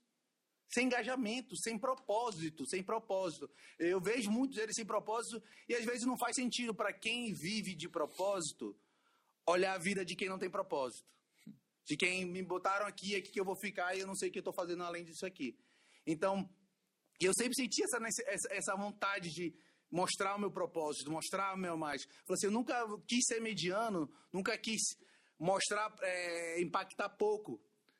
E eu sempre tinha essa ânsia, a ânsia de achar onde que eu vou fazer isso, como eu vou fazer isso. E aos poucos a gente vai aprendendo com, a maturi, com maturidade de muita porrada, de muito erro, de como fazer isso. E eu acho sensacional hoje ter, ter realmente ser, ser um moleque novo. Eu acho que é muito legal o impacto do ver com o do pai. Eu atendo centenas de gente, todo, até fechar toda a minha, minha carteira de, de alunos durante o ano. E o pai chega lá na, na, na escola e vê um moleque de 30 anos com o braço todo tatuado, é, o diretor da escola. E isso, eu quebro esse paradigma em 15 segundos de conversa. Em 15. Pronto. Ah! Ó o momento. Tava Então, ligado também. O quebrador Quebra o de tabu. Esse aqui é o quebrador de tabu, então esse. Um tabu que eu quebrei, pô, não tinha usado, valeu. Ah, O- levantou a bola, cortou. a- cortou. É. Vai. Eu tô ligado. Quebra o tabu. É tabu. Não é porque Tá? o caboclo é, é tatuado nem é novo que não pode ser diretor de uma escola. É, e justamente isso, cara. E quando eu vou na reunião do sindicato, eu vejo só o tiozinho, as tiazinhas lá. E eu vejo o, o, o Paulo. O Paulo foi diretor do meu diretor do Palácio Atena. E agora eu- o Paulo fala as coisas, aí eu contradizo o Paulo. Porque o, o Paulo vai tradicionalzão, né? Do jeito que sempre foi. Eu com a cabeça mais aberta aqui do mundo. Aí eu começo a, a argumentar com ele diferente. Eu falo assim. Olha quanto eu consigo fazer a diferença. Hoje eu tô, hoje eu tô conversando, é, argumentando no mesmo nível do meu diretor de 15 anos atrás, do colégio, pô. E eu vejo quando o pai chega comigo e ele vê alguém. e- e- e antes eu via isso como uma coisa ruim, eu ser novo falando de nova, é, disso, mas não tem sentido alguém velho falando de inovação. Então, quando, é, é, quando chegam e vem, e vem lá, eu novo, falando de inovação, com propriedade, com experiência e tudo mais, eu já quebrei todos esses paradigmas, eles con- con- conseguem confiar no meu, no meu Tá trabalho. aí, tá aí um momento, na verdade. Isso é, isso é bem interessante. Eu tenho um cliente que fatura mais ou menos uns 35 milhões por mês, Tá bom, tá? dá pra brincar. Não, 85, desculpa. 85. Deixa eu corrigir. Repete. 85 milhões por mês. Eu tenho um cliente que fatura 85 milhões por mês, que ele me contratou não só pela metodologia, mas principalmente porque a gente é novo. Porque ele precisa de um. De um cara, a, a tua história na, na rede amazônica é isso pra cacete. Exato. Os caras não conseguiam fazer, não conseguiam entrar na porra do digital. Exato. E chamaram alguém que já conseguia entrar no digital. Então, certamente, todo mundo tem o que entregar. Só tem que tomar cuidado com, cara, como que eu vou entregar, pra quem que eu vou entregar, como que eu vou me posicionar, pra você não vender mentira.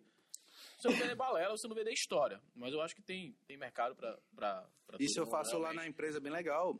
Eu, eu, tanto aí, ó, a gente, a gente achava, ó, começou como um negócio de tipo, cara, eu não sei se eu consigo impactar pra... Era um evento de 50 pessoas que a gente queria fazer, para um evento de 250 pessoas que a gente fez juntos, para um impacto que tá até agora gerando resultado. Tá aqui um exemplo E é vivo de uma pessoa vai, que foi, e vai gerando outros resultados. E a economia gira. A, a economia está girando aqui com, com um prestador de serviço que provavelmente está pegando o teu dinheiro e está reinvestindo no negócio dele. E é assim que é do caralho. Desse- E isso faz parte geral do, do propósito, acho que de todos. Sabe de- qual, sabe qual é o meu, meu maior medo hoje? Meu maior medo é ser atropelado por alguém igual a- a mim daqui a alguns anos. Esse é meu maior medo.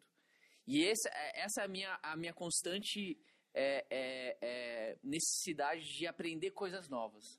Então, Tem pesquisa pra isso. pô. então Tem pesquisa que diz, agora a vida de uma empresa tá de 5 anos. Então- não existe mais empresa de 10 anos, de 20 anos, de 30 anos, de 100 anos. Se você se reinventar, você vai acabar com 5 anos. E esse é o meu medo, cara, porque, cara, provavelmente alguém com 18 anos já dá, tá pensando alguma coisa que vai me ferrar daqui a pouco, pô. E, e isso eu, eu vejo lá na escola que às vezes eu quero acelerar tanto o processo de inovação que às vezes, pô, será não, é, não seria mais prudente eu seguir do jeito que tá, com estabilidade? Ah, já tá dando já tá dando faturamento bom, não. Mas eu acho que isso vai contra toda a lógica que eu sempre implementei. Eu acho que eu cheguei hoje porque eu sempre quis é, matar meu produto e fazer outro, fazer outro, fazer outro, fazer outro, fazer outro. Do E eu adoro ver é, o quanto eu impactei os meus concorrentes. Sim.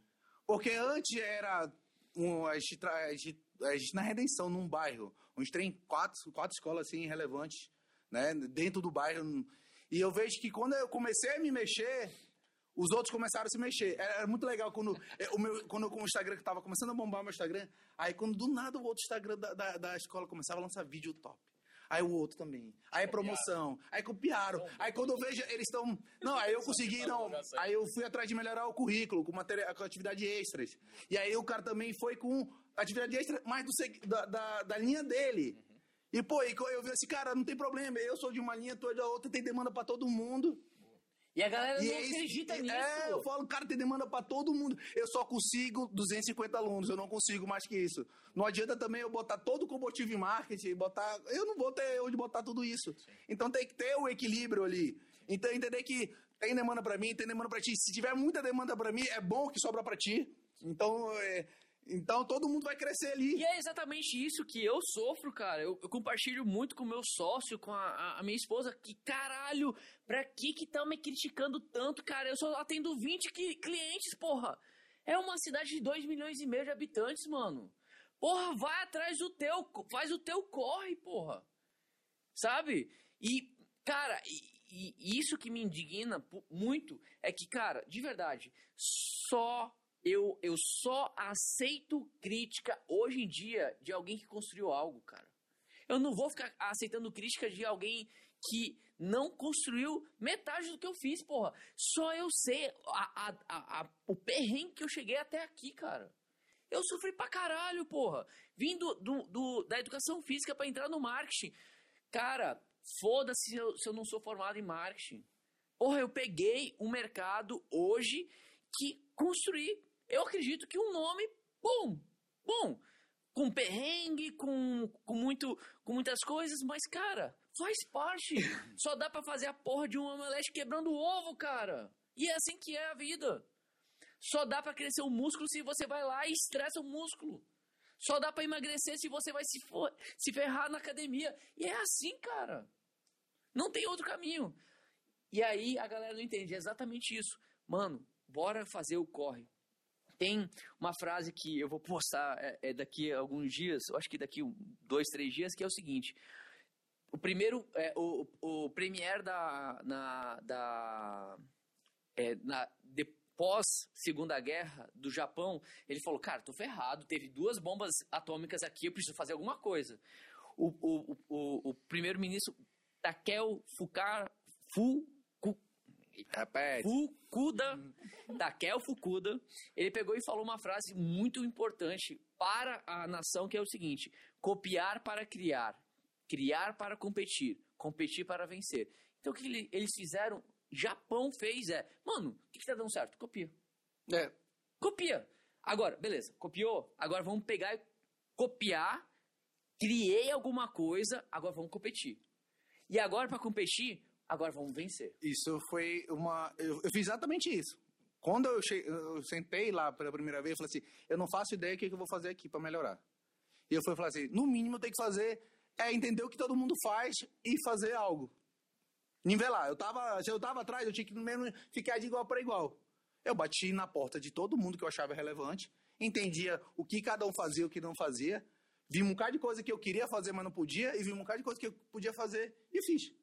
Sensacional. E aí, e isso eu passo, uma das primeiras coisas que eu passo quando eu explico para alguém, ou faço no próprio curso de gestão escolar, é o benchmark. Benchmark para mim é o começo de tudo. Se não sabe o que tu vai fazer, mano, vê no mínimo, Copia. copia, copia. E- E a galera acha errado copiar, cara. É, É. Acha errado. Ah, estão me copiando. Cara, se vangloria que porra estão fazendo igual, porra. Você é exemplo. do Caramba. Eu acho do caralho quando copia. Bora. É, uma das coisas que a gente sempre fala no, em todos os programas é pandemia. né? Pandemia. Então, cada um que veio aqui já falou um pouco sobre o seu negócio na pandemia. Eu acho que vocês têm propriedade para falar de dezenas de negócios da pandemia. Então, como é que foi naquele momento? Fechou todo mundo, os clientes devem ter ficado doido batendo na tua porta, falando assim, me dá uma solução, me dá uma solução. Como é que foi para vocês lidar com esse início da pandemia, aquele caos de não saber para onde vai, com cada cliente, com ca- eh, vivendo eh, a dificuldade de cada um? Vai lá, mano. Eu virei terapeuta. O, o meu consultor financeiro também, ele fez exatamente isso. Eu virei terapeuta. Além disso, eu não podia não saber para onde ia. É. Então, a época da, a época da pandemia mesmo, o primeiro lockdown. O primeiro lockdown foi para os clientes desesperador, para a gente foi uma prova de inteligência emocional. Tá? A gente teve que realmente ser um terapeuta e, dois, ser mais consultor do que nunca. Em alguns contratos da Win, a gente já estava. A Win começa a ganhar, começa a ser remunerada com um ticket de serviço, prestação de serviço. Mas depois, na renovação de contrato, alguns contratos, a gente já passa a ter uma proposta de performance. Né? A gente conhece tanto o negócio do cara que a gente passa a ganhar percentual. Teve negócio que teve faturamento que caiu 50%. Talvez o teu em educação infantil. A tua educação é aqui. Infantil e fundamental, um em dois. Eita. tua educação infantil, se tu olhar só infantil, provavelmente tu viu ali um- um- um- uma, uma queda no faturamento gigantesca, Enorme, porque enorme. não tem obrigatoriedade. Então, e eu, eu tive cliente ali na educação infantil que, que é sócio hoje, inclusive, e os caras tiveram um, des- um- um- um desfiladeiro de faturamento. E, e o nosso era performance de lá também. E foi a época que a gente mais trabalhou. Foi a época que a gente precisou ser mais consultivo, ou seja, mais análise, mais gestão de custo, mais gestão do capital, principalmente gestão de capital. Né? O que, que eu vou fazer com o dinheiro que me resta né? e que, que eu tenho. É como que eu vou gerenciar isso para cuidar, da- além de... ah, Duas coisas foram muito fortes nessa época, gestão de pessoas e gestão de capital. É, então, mais consultor do que nunca naquela época e muito terapeuta para ser o, o- a âncora, né? ser o alicerce dos, dos, dos empreendedores ali que estavam muitas das vezes ali desesperados ou não desesperados, mas muito preocupados porque não tinha a mínima ideia do que ia acontecer. E nem a gente. Nunca aconteceu isso. Né? A gente, da nossa geração, a gente não passou por isso, já, já teve pestes ou ocasiões como é como, como de saúde ainda piores do que o Covid, mas, cara, não na nossa geração. A nossa Então- geração pegou 2018 com crise, 14 É. com crise e acabou. Então, como que a, a gente gente achava podia- que a Dilma tinha feito o pior estrago da Pronto. nossa história. Exato. Quando que a a gente gente podia fichinha. fazer naquela época, né? O que a gente podia fazer naquela época era muito, então, muita inteligência emocional do nosso lado, até, pô, e a gente realmente, nós somos mais novos, vamos dizer assim, a gente pode ter tido mais experiências diferentes, alguma coisa parecida, ou ter absorvido o conteúdo de maneira diferente, mas a gente é muito mais, a- a gente é, na, na, na média, a gente é mais novo, a gente passou por menos experiências de crise do que os nossos clientes, os donos dos negócios ou os diretores dos negócios. Então, foi uma época de ter muita inteligência emocional. É, essa foi a primeira onda. Falando um pouco. Logo, logo em seguida, a gente teve vários negócios dentro da nossa carteira que tiveram um- uma, uma, uma reviravolta positiva muito satisfatória. Né? Teve alguns segmentos de mercado, como home center, por exemplo. Porra, irmão, o home center fechou. A gente, a gente faturou o- maior faturamento da história do home center em um mês, né? É, logo na- após ali a, a- a primeira, o primeiro lockdown, muita gente ficou em casa, muita gente percebeu que sua casa precisava de cuidado, muita gente viu que ainda, é ainda ia precisar ficar em casa. Eu mesmo montei um home office, só, eu na mão montei meu home office em casa, porque não tinha home office. Eu fui lá, reformei o home office, comprei tinta, comprei elétrica, comprei... Então, e, e isso foi um comportamento muito, muito natural da primeira leva. Então, teve alguns segmentos, né? É, segmento de, de, de segmento laboratorial, segmento de saúde em si também teve bastante faturamento, segmento de farmácia teve bastante faturamento, alguns clientes que se deram muito bem logo em seguida e também controlar, né? É, eu aprendi uma coisa durante o tempo, é, o pouco tempo que a gente viveu, mas eu aprendi uma coisinha que é quando você tá mal, você aprende, quando você tá na pior, quando você erra pra cacete, você aprende coisa pra demais. Pode falar palavrão. Quando você O YouTube não corta, não. e quando você quiser ser sábio, né? Se você, você quer saber se você tá, tá, tá, tá virando um cara maduro, é, na minha percepção, é quando você tá num momento muito bom e você tá aprendendo coisa pra cacete também. Tanto quanto quando você tá na pior. Na maioria das vezes, as pessoas elas não aprendem quando elas estão na melhor. Elas, por sinal, viram mais ignorantes, na verdade, né? É, e a nossa ponderação nesse momento de, do- de parte dos nossos clientes estarem muito bem foi, cara, o que a gente pode aprender agora e o que a gente pode esperar no futuro? Vamos ser sábio aqui, ser conservador, ser otimista, olhar esse cenário como muito positivo, mas o que a gente pode aprender agora? E para que a gente consiga estender esse momento bom, né? Então, muito disso foi feito e na segunda leva, essa, a, a o segundo lockdown, que veio com a crise dos oxigênios e tal e tudo mais, essa pra gente foi devastadora, na verdade, tá? Essa é... Ninguém esperava que fosse daquela maneira. Muito caixa foi queimado na primeira, no primeiro lockdown. Muito caixa. A gente, a maioria dos nossos clientes, naquela época, a gente estava naquele ramp-up, né? Quando, o ramp-up, basicamente, você cresce, para, você cresce, para. A gente tinha crescido e parado. Então, a gente estava evoluindo os clientes. Os clientes estavam, a maioria dos nossos clientes estavam no ramp-up. Todo, todo mundo estava com caixa, a grande maioria estava com caixa, etc e tal.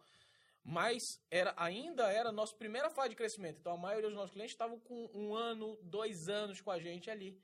Então ainda não estava em fase de growth ainda. Era o primeiro caixa que estava construindo. E, mano, esse caixa foi queimado. A gente saiu, teve empresa, case nosso, que tava de, quando encontrou com a gente, estava devendo 6 milhões.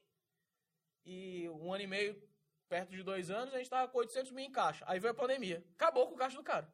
Acabou com o caixa do cara. Tranquilo, foi lindo, maravilhoso, consciência, porra, vamos trabalhar de novo, a gente já fez uma vez, a gente vai fazer de novo, etc e tal. Aí vem o segundo, irmão.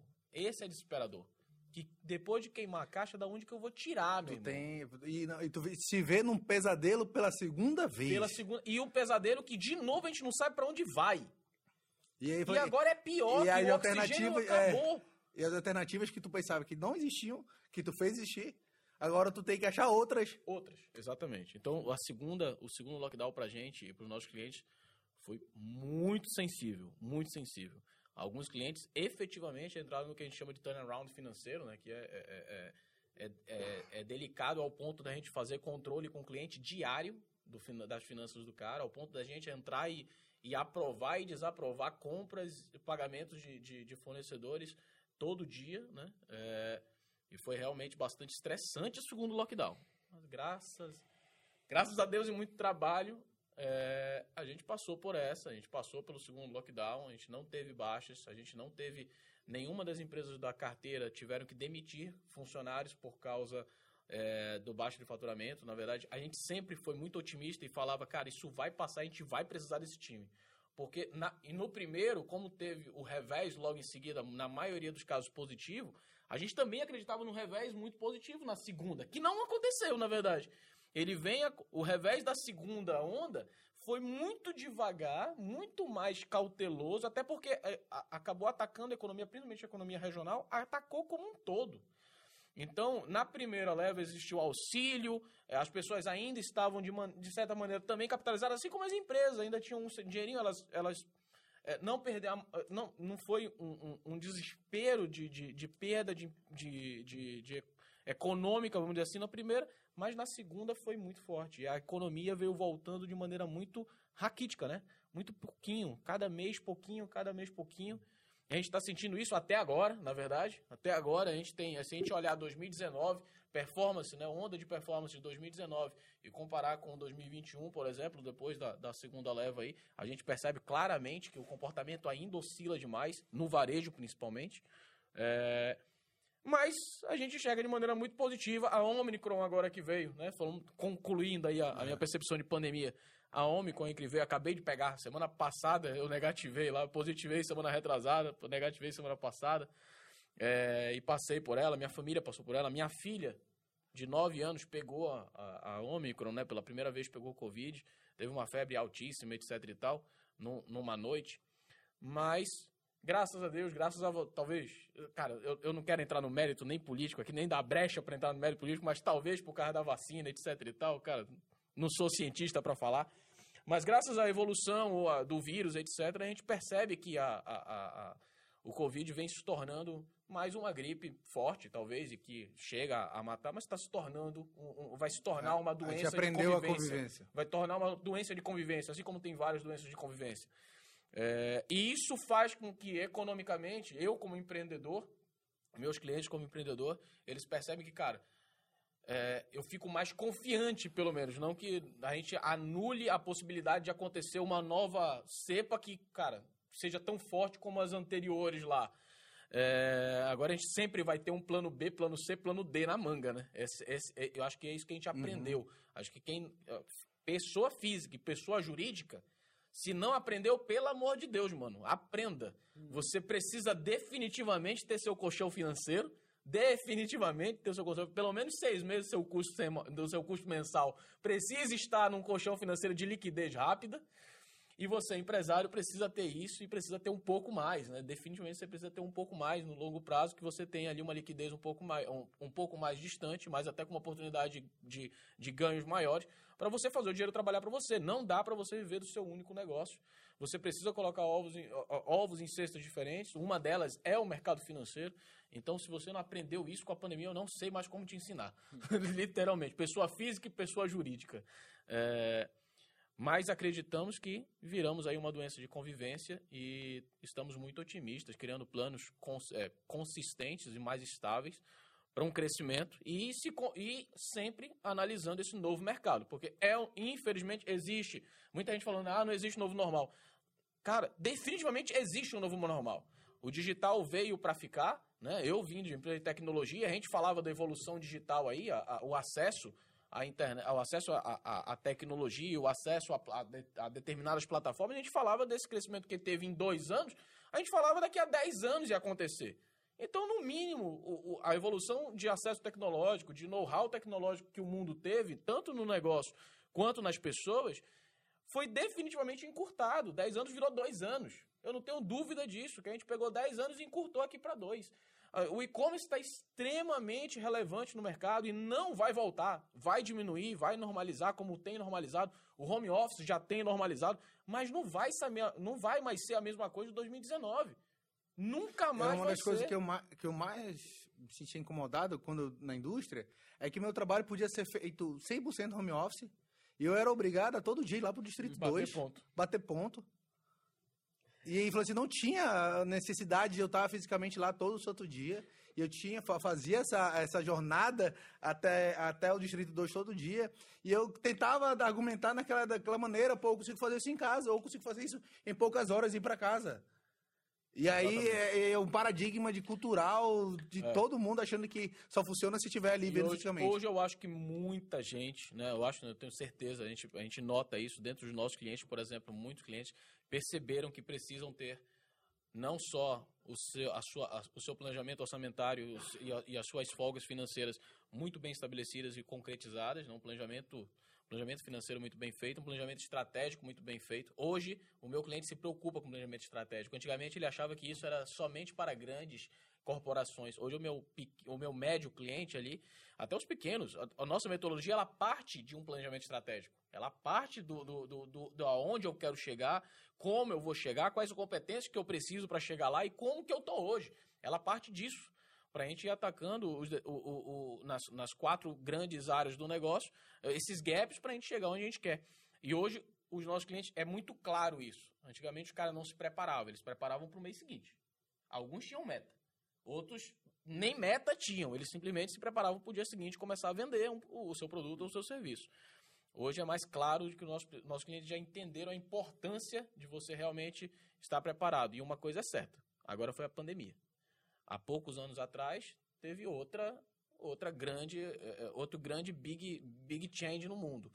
É, a tendência é que esse tempo entre uma grande mudança no mundo e a próxima grande mudança no mundo diminua. Daqui a pouco, irmão, é, sei lá, o calor e o frio, que já está aparecendo, né?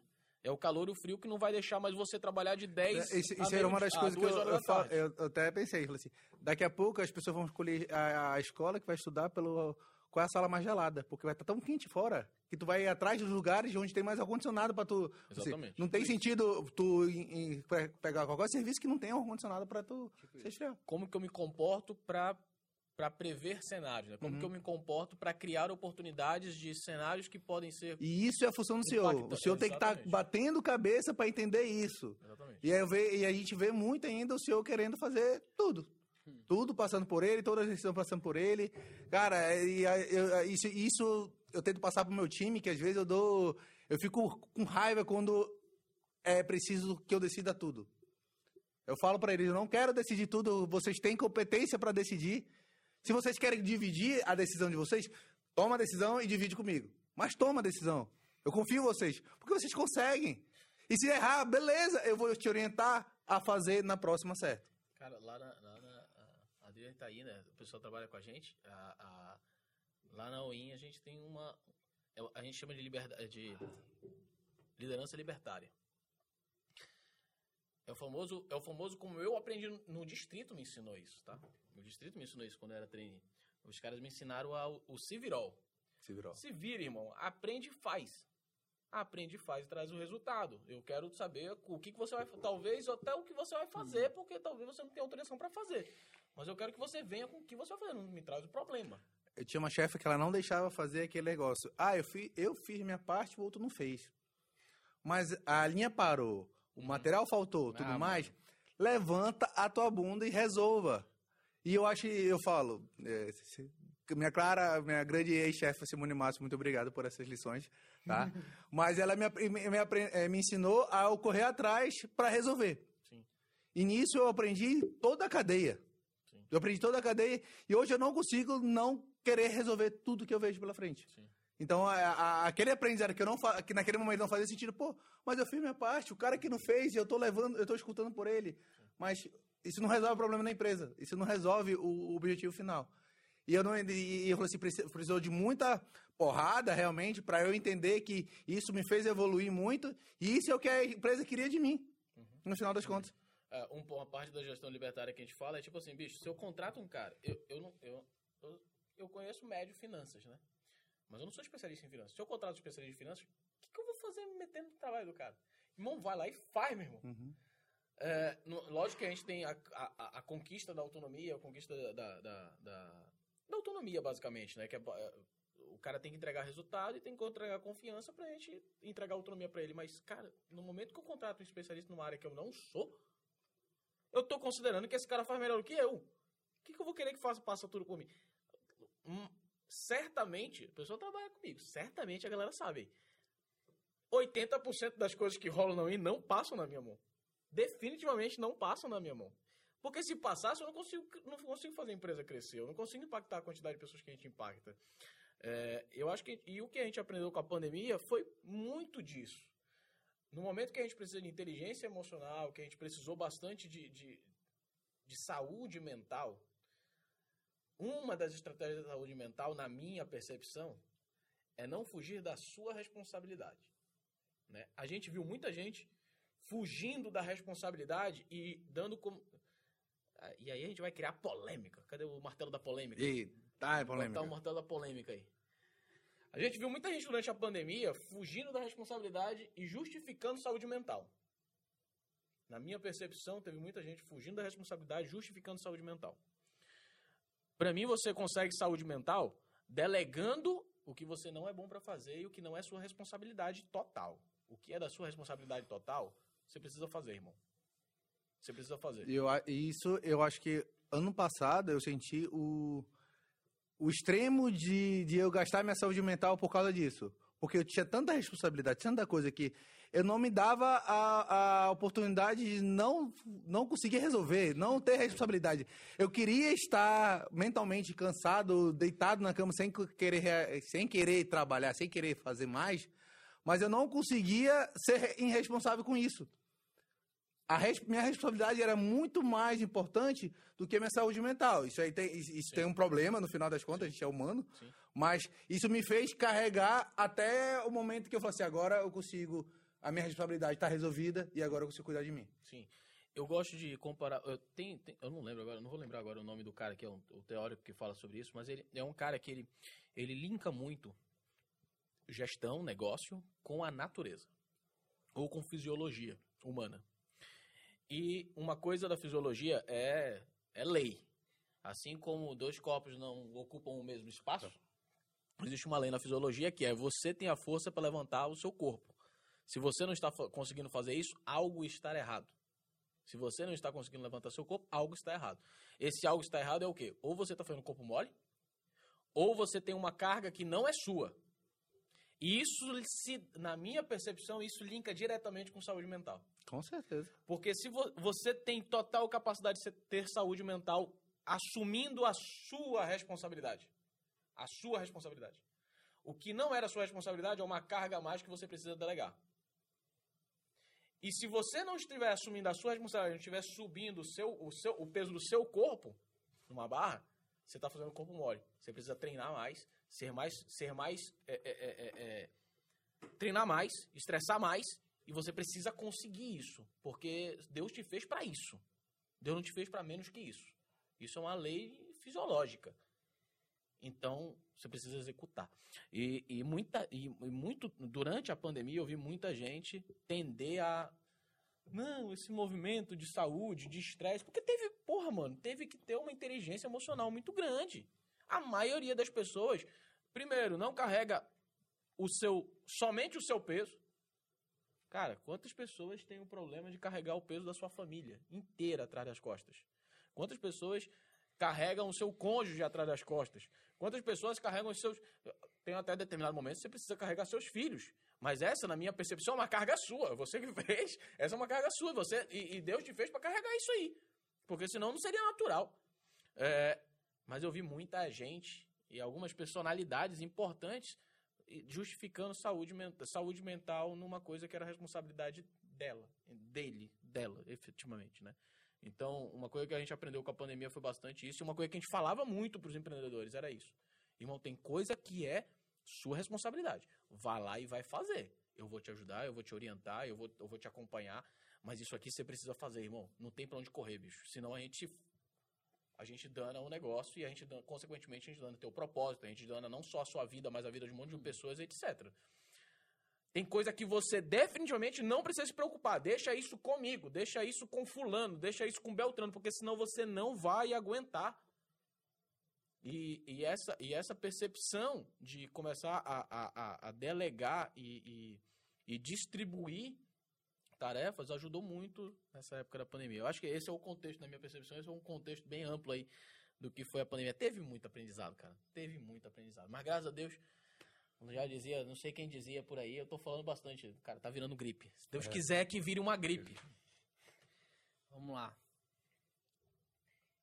Eu vou começar com o, o único, é, um dos grandes pontos positivos dessa, dessa, dessa pandemia para minha empresa foi que provavelmente se eu olhar para dezembro, janeiro de 2020 e olhar para janeiro de 2022, a minha empresa cresceu três vezes. Acho que a tua empresa também cresceu isso. Quatro né? e meio. É, então, é, crescemos. Caca, pra caramba. Mano, e, pronto. E, essa é a manchete. Isso teve muita gente que percebeu que precisava de ajuda. Exato. É. Essa é a manchete do jornal. Agora deixa eu te falar Agora tá deixa eu te falar a, a, a, a o que, que tá por trás. Mano, fraquejei pra caralho. Mano, pra caralho. De chegar no final do dia dizer assim, mano, eu desisto. Pra que, que eu vou fazer essa porra? Eu desisto. Eu desisto. Eu não aguento. Eu não aguento. Teve duas pessoas. Teve duas pessoas que me ajudaram nesse momento. Uma foi minha esposa, que hoje é minha esposa, né? E a segunda foi Leonardo Junqueira, da Torres e Torres. Vou falar do Léo. O Léo pegou e falou assim, mano, tu, tu tá parecendo o Cavaleiro do Apocalipse, tocando as, as cornetas, que, mano, parece que toda hora que tu só fala, só fala problema, problema, problema. Mano, para com isso. Ele chegou e falou assim, mano, para com isso, cara. Tu tá me fudendo aqui. E aí ele falou assim, já resolveu a tua vida? Agora vem aqui e eu literalmente levei a minha empresa para dentro da empresa dele, lá na Torre de Torres. Então, esse é o primeiro cara. A segunda pessoa é a minha esposa, que é Yasmin, que ela pegou e falou assim: "Cara, pega tudo o que você fez, tu é foda no que tu faz, pega e senta a bunda na cadeira e escreve cliente por cliente, o que, que tu vai fazer com esse cliente para ele sair da condição que ele está? Foi nisso que surgiu essa tatuagem aqui, que essa tatuagem é uma roda gigante. Hum. Nada mais é do que o seguinte: se tu entender que tu no momento que tu tá em cima, mano, tu vai para baixo. Se prepara para estar tá para baixo. E no momento que tu tá embaixo, mano, não tem outro caminho. Tu vai para cima. É roda gigante, mano. É roda gigante. Agora, se prepara. Quando tu tá em cima, se prepara que daqui a pouco tu vai para baixo. É a lei natural das vidas. Tu desce e sobe, desce e sobe, desce e sobe. E é assim que é. Quantas e quantas vezes a gente, quanto adolescente, né? Porque a gente ainda é relativamente novo. Quantas vezes a gente já foi pro, pro buraco e a gente saiu. E é isso que diferencia a gente de outras pessoas. Simples. A gente se diferencia porque a gente sai mais rápido do buraco. Tem gente que fica. E tudo bem, cara.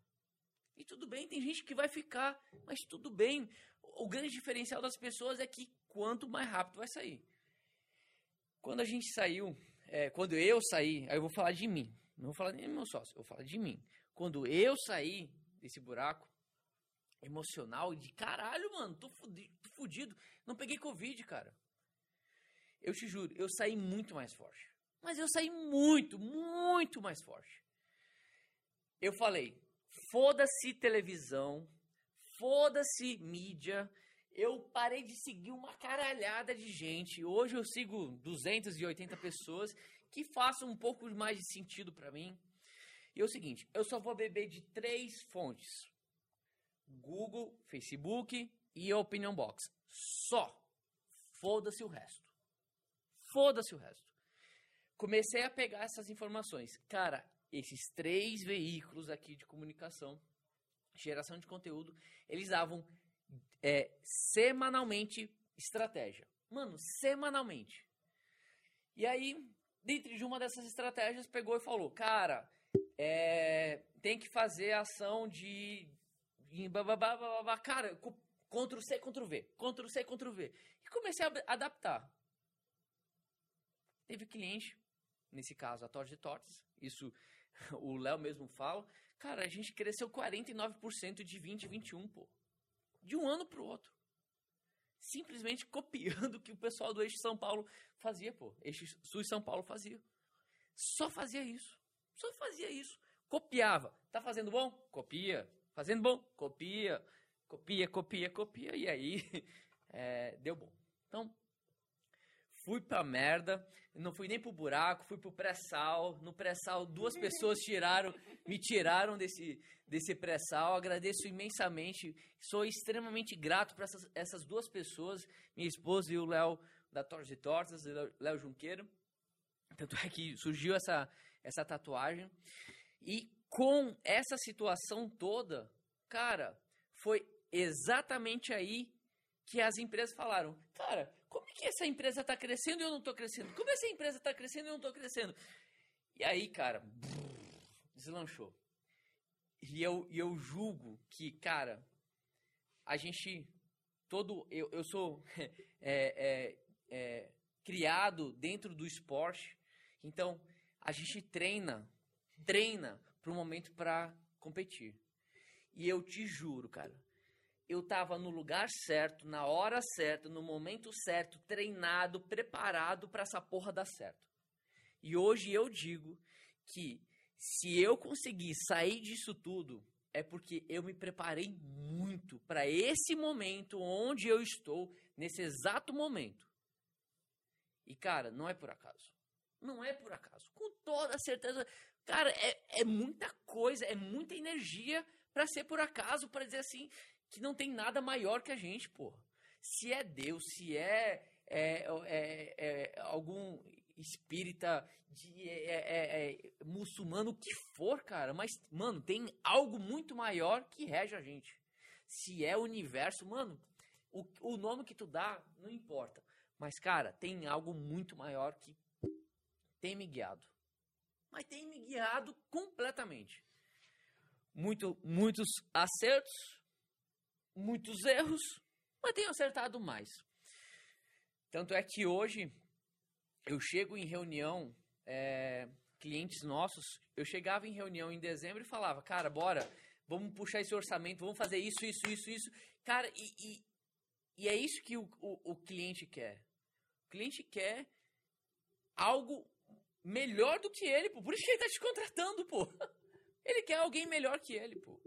Tu não vai contratar gente medíocre, mediano, mais baixo do que você para fazer algo que você não é bom, pô. Então, é, continuo nessa mesma pegada, continuo nessa mesma, nessa, é, nesse mesmo ritmo. Acredito que muito mais do que fazer, do que executar é ritmo. Não é iniciar, porque, cara, todo mundo inicia no dia 1 de janeiro, no segundo, no 2 de janeiro, malhando. Mas ninguém permanece o ano todo malhando. É ritmo, é ritmo, é constância, é ritmo, é ritmo. E é isso que eu acredito. O ritmo conduz a, a, as pessoas. Então, é, quando chegou no, em 2021, na segunda onda, para mim foi algo muito normal, mas teve um simbolismo familiar muito grande. Porque um grande tio que me abraçou quando a gente veio pra Manaus, um grande tio, mano, ele precisava de, precisava de alguém da família. Eu peguei a responsabilidade pra mim. Fui pra dentro da UTI, fiquei 15 dias dentro da UTI com ele, cara. Fui pra São Paulo exatamente por isso, porque cara, alguém tem que assumir a responsabilidade. Alguém tem que assumir a responsabilidade. É, isso me só fez fortalecer. E eu, eu respeito muito as pessoas mais velhas do que eu, pessoas que construíram legados gigantes que hoje eu sou cliente, é, é, eles são meus clientes, porque, cara, eles fizeram coisas incríveis onde ninguém fez, pô. E eu tô podendo participar disso, é sensacional, cara. É sensacional. É, terceira onda, cara, pra mim é. Hoje é de boa. Essa onda do Omicron, cara, de boa. Bora fazer, a gente já sabe o que fazer.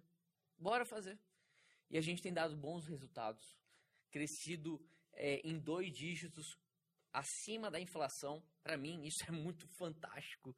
É, pelo menos os clientes que eu atendo, é, isso é muito bom. É, crescer acima da inflação é perfeito. Agora o grande desafio é, beleza, passou tudo isso com uma inflação alta, com um, um, custo de vi- um custo de vida muito alto, com um poder de compra mais, mais baixo, e aí, como que sobrevive aqui?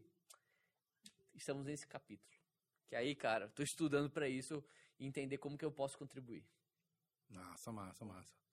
Cara, é, o papo tá legal. Estamos quase duas horas aqui, acho que mais de duas horas já deu, né? De, de, de podcast hoje. Dá pra gente ficar aqui a noite toda, até amanhã, falando de histórias e histórias, coisa. Mas muito obrigado vocês dois por compartilharem um pouquinho aí. Eu já era fã de vocês dois, mais ainda agora. Eu acho que todo mundo que tá assistindo aí conseguiu ter um gostinho do que, é, que são esses caras aqui que são foda. É, e dá uma palavrinha aí, dá, deixa, vende o peixe de vocês aí, fala da, da Win, onde acham vocês, os arrobas, o que eles podem ajudar e tudo mais. Cara, me segue na rede social, Luiz Eduardo Leal, Glauber Gomes, segue aí a gente, porque a gente produz conteúdo. Se fizer sentido e se aproximar do que você acredita, do que você precisa, a gente conversa. É, eu acredito muito na conexão. Então, segue a gente, vê se faz sentido e aí a gente troca uma ideia se for necessário para você. E a gente ainda tá tateando para é, é, fora da Amazônia. Mas Vamos ver se vai dar certo aí com os- esses dois clientes fora da Amazônia, que está sendo um grande desafio. Boa, boa. A gente, a gente tá no Instagram, né, também. Tem pode pode seguir lá no meu Instagram, Ícaro C Gaspar, ou ao Consultoria Empresarial. A gente também tem um site, alwinconsultoria.com lá. É, você pode acessar o site, lá tem também formulários, você consegue entender todo o nosso Site serviço. bonito. Site bonito, inclusive, Luiz me ajudou pra caramba na estratégia de comunicação nossa lá. É, A gente atende clientes de pequeno, médio e grande porte. A gente tem projetos, é, produtos diversos para. Atualmente temos produtos diversos para qualquer segmento. Então, se você quer expandir o seu negócio, não importa qual é a tua limitação, se a limitação é, cara, eu tô devendo Deus e o mundo e eu não consigo crescer. Não, eu não tô devendo ninguém, mas eu tô com dificuldade na estratégia. Não, eu tô com dificuldade na gestão de pessoas. Não, eu tô com dificuldade de aumentar a minha capacidade comercial. E ver lucro. De ver lucro. Pa- Você tem noção? É, o grande problema é que as pessoas não sabem pedir ajuda. eu, fiz, eu, fiz, eu lembro que eu, eu repostei essa semana, assim, tipo, qual dessas opções tu não, você tem mais dificuldade de fazer? E ganhou pedir ajuda. Eu acho que o empreendedor tem que entender, ele tem que pedir ajuda. Ele não sabe tudo. Pronto. Então, cara, tem dois caras aqui que vão te ajudar. Pode te ajudar, sem dúvida nenhuma. A gente Três. pode te ajudar. Três. Três. Três, Três. três caras aqui, né? Tem o cara da educação. Me chama, aqui. me chama. Então, gente, a gente, a gente definitivamente pode ajudar se você tiver uma limitação ou se você simplesmente quiser crescer e ainda não sabe como, ou você quer acelerar esse processo. Você sabe como, mas quer acelerar esse processo, quer contratar alguém que pode te ajudar a acelerar o processo de crescimento. Chama a gente lá no, ou no Instagram, ou no site, Alwin Consultoria, dá pra achar. No Google, o Luiz vai me ajudar a colocar a gente lá no Google bem ranqueado. Não é não, Luizinho? Falta e é pouco. isso, e é isso. É, muito obrigado pelo, pelo, pelo tempo aí, cara, pelo espaço da gente. Foi um prazer dividir isso aqui com o Luizinho também, amigo há muito tempo. E é um prazer. Obrigadão, valeu mesmo. Valeu, valeu aí. Sim, Obrigado, incrível. pessoal de casa aí. Daqui a pouco tá no ar aí. Valeu. Show, show, show. Pronto.